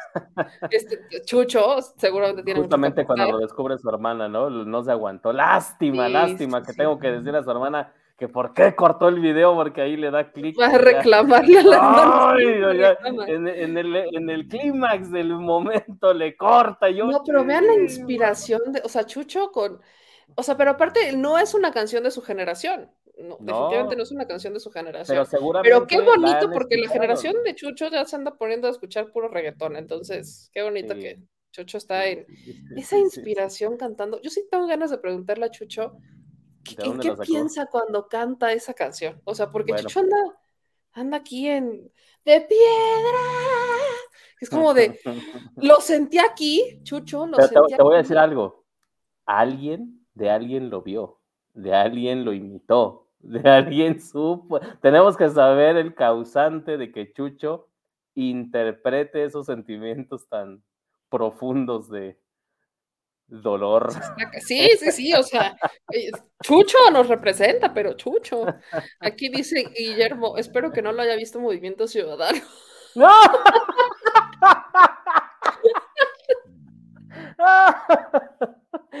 Con eso de que les encanta llevarse a los talentos. ¿ah?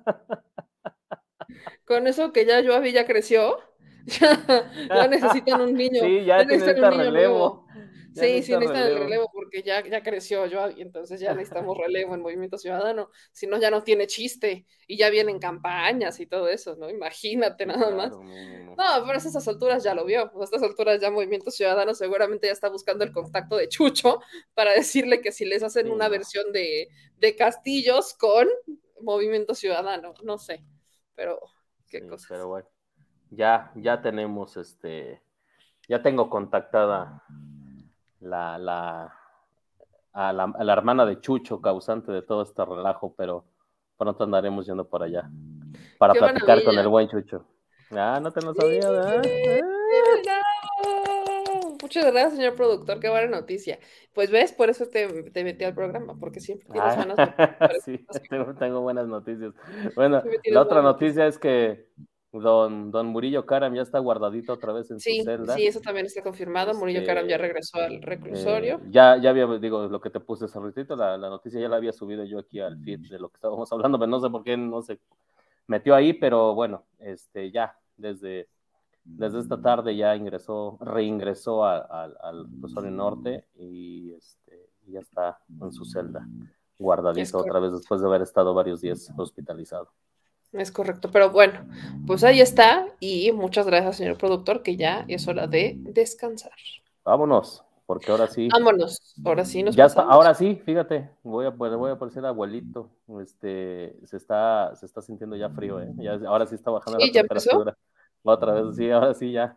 Ya se pronostican las- heladas de nuevo. Ya, en mi reuma de la pierna derecha ya dice que ya se fue. Ya, ya la rodilla te truena y dices, no, no. Ya, valió. Ok. Mientras no te truene la reversa, todo va a estar bien. No, ¿qué pasó? Teso?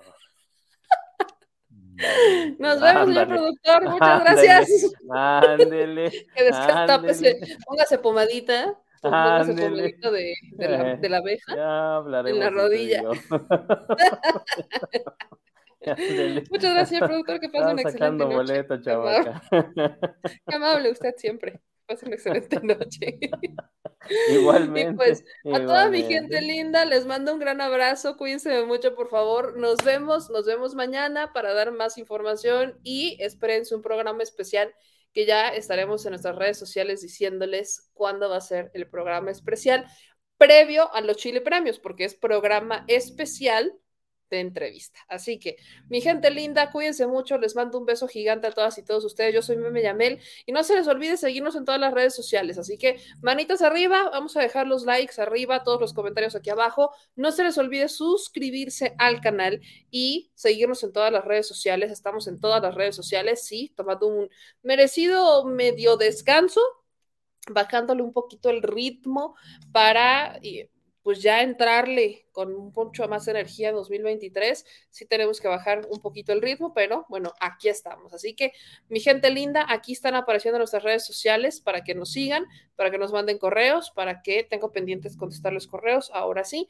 pero agradeciéndoles como siempre todo su cariño. Gracias también a los que nos apoyan a través de los superchats o que nos mandan donativos a través de PayPal, que está apareciendo en pantalla, pero si nos quieren apoyar a través de estas dinámicas, pueden ver nuestros, eh, la descripción del video de YouTube y ahí van a encontrar estos, este, las ligas para que nos puedan apoyar, así como también pueden hacer donativos directamente a nuestro número de cuenta Banamex, que en este caso es el número de la tarjeta 4766 8415 9203 0897. Se los repito, 4766 8415 9803 0897. Otra vez porque me equivoqué. 47 66 84 15 92 03 08 97. Ya lo dije bien. Disculpen mi dislexia temporal. Así que ya nos vamos. Yo les mando un gran abrazo. Tápense porque sí está haciendo muchísimo frío. Y Mayita ya se durmió. Tengo que decir, Mayita ya está dormidísima. Gea, Gea, ven, ven a despedir todo el programa. Ven, ven bonita. Gea es la que ya se despertó, Maya. Ven, ven a despedir todo el programa. Vente.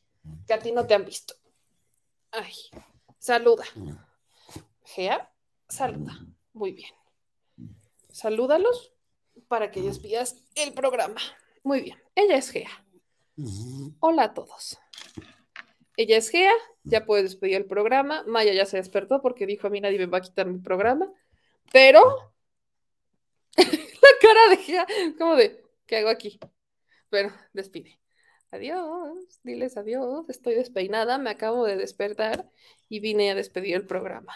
Adiós. Que pasen una excelente noche y Maya ya llegó a decir, a mí no me quita mi protagónico nadie.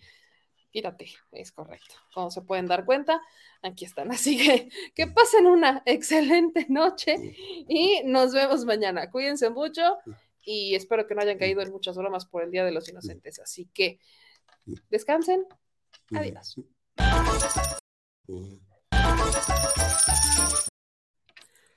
¿Neta? Señor productor, ¿por qué no es un productor normal? ¿Ves? Hasta Maya ya se enojó. ¿Por qué no eres un productor normal? ¿Por qué no eres un productor Ándele, adiós.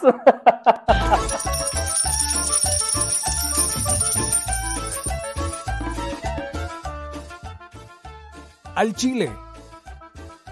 Recuerda que una forma de apoyar nuestro proyecto e impulsarnos a generar más y mejor contenido es a través de los superchats en nuestras transmisiones en vivo. Solo tienes que dirigirte al recuadro donde escribes mensajes, darle clic al símbolo de moneda, colocar los datos de tu tarjeta bancaria, el monto a donar y de forma inmediata se verá reflejado en un recuadro de color con el mensaje de tu preferencia. Otra manera, por si no nos alcanzas a ver en vivo, es ir a la descripción de nuestro video de YouTube, darle clic a la liga de PayPal y repetir el proceso como en los superchats. Ese recurso llegará directo a nuestra cuenta bancaria. En Facebook también puedes apoyarnos de forma mensual. En el inicio de nuestra página encontrarás el botón Quiero colaborar. Ahí podrás adquirir una membresía que nos impulsará a seguir combatiendo la infodemia desde esta plataforma. Y si eres de los que no confía en la tecnología, puedes hacer un depósito o transferencia a nuestro número de tarjeta Banamex, desde cualquier establecimiento, banco y hasta tu aplicación móvil. Anótalo. El número es 4766-8415-9203-0897. Recuerda, esto es completamente voluntario y es una forma de apoyar e involucrarte más con este proyecto independiente. Hazlo tuyo y comparte.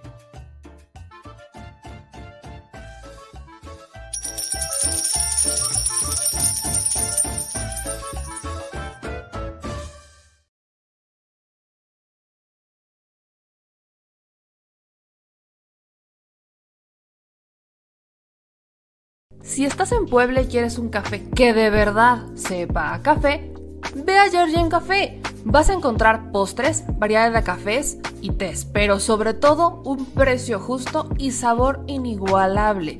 Por la pandemia, su servicio es solo para llevar, pero de verdad no te lo puedes perder.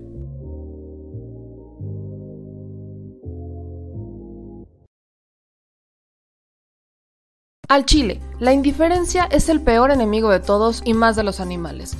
Los últimos datos del INEGI señalan que en México existen cerca de 18 millones de perros y alrededor del 70% viven en las calles, es decir, casi 13 millones han sido abandonados, extraviados o nacieron en las calles. Esto posiciona a México como el primer país de América Latina con mayor índice de perros abandonados y también con mayor indiferencia al tema. El abandono es un fenómeno que afecta a perros y gatos de todo tipo, no entiende de edades o de razas. El 20% de perros y el 11% de gatos abandonados son de pura raza, mientras que el resto son mestizos. Por otro lado, la mayoría de perros y gatos llegan al refugio en la edad adulta, aunque también son recogidos cachorros y animales de edad avanzada. El maltrato animal también está presente y nuestro país aún está en pañales, pese a que se está comenzando a legislar para crear sanciones más severas a quienes cometan ese tipo de delitos. Por eso es importante la participación ciudadana y pedimos tu ayuda. Es hora de dejar de callar y ayudar a darles voz a quienes siempre están ahí para darnos una patita.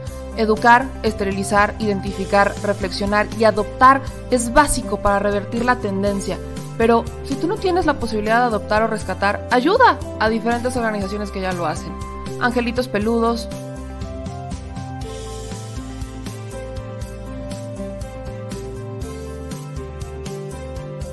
Amor sin raza,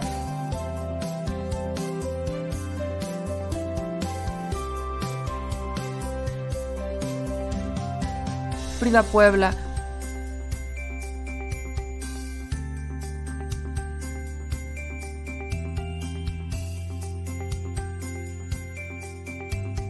Rivera Rescue.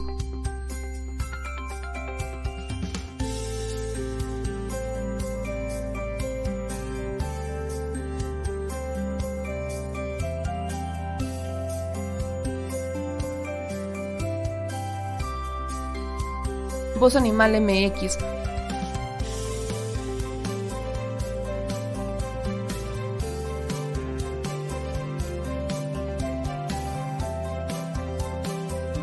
El albergue San Cristóbal.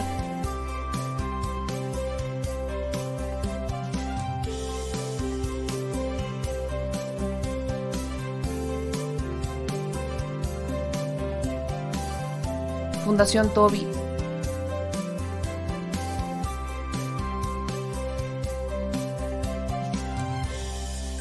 o patitas invisibles son algunas de las organizaciones a las que constantemente donamos y apoyamos, pero no es suficiente. Ayúdanos a que sean más voces las que salven vidas. Sus patitas, de verdad, pueden salvar tu vida. Difunde y dona.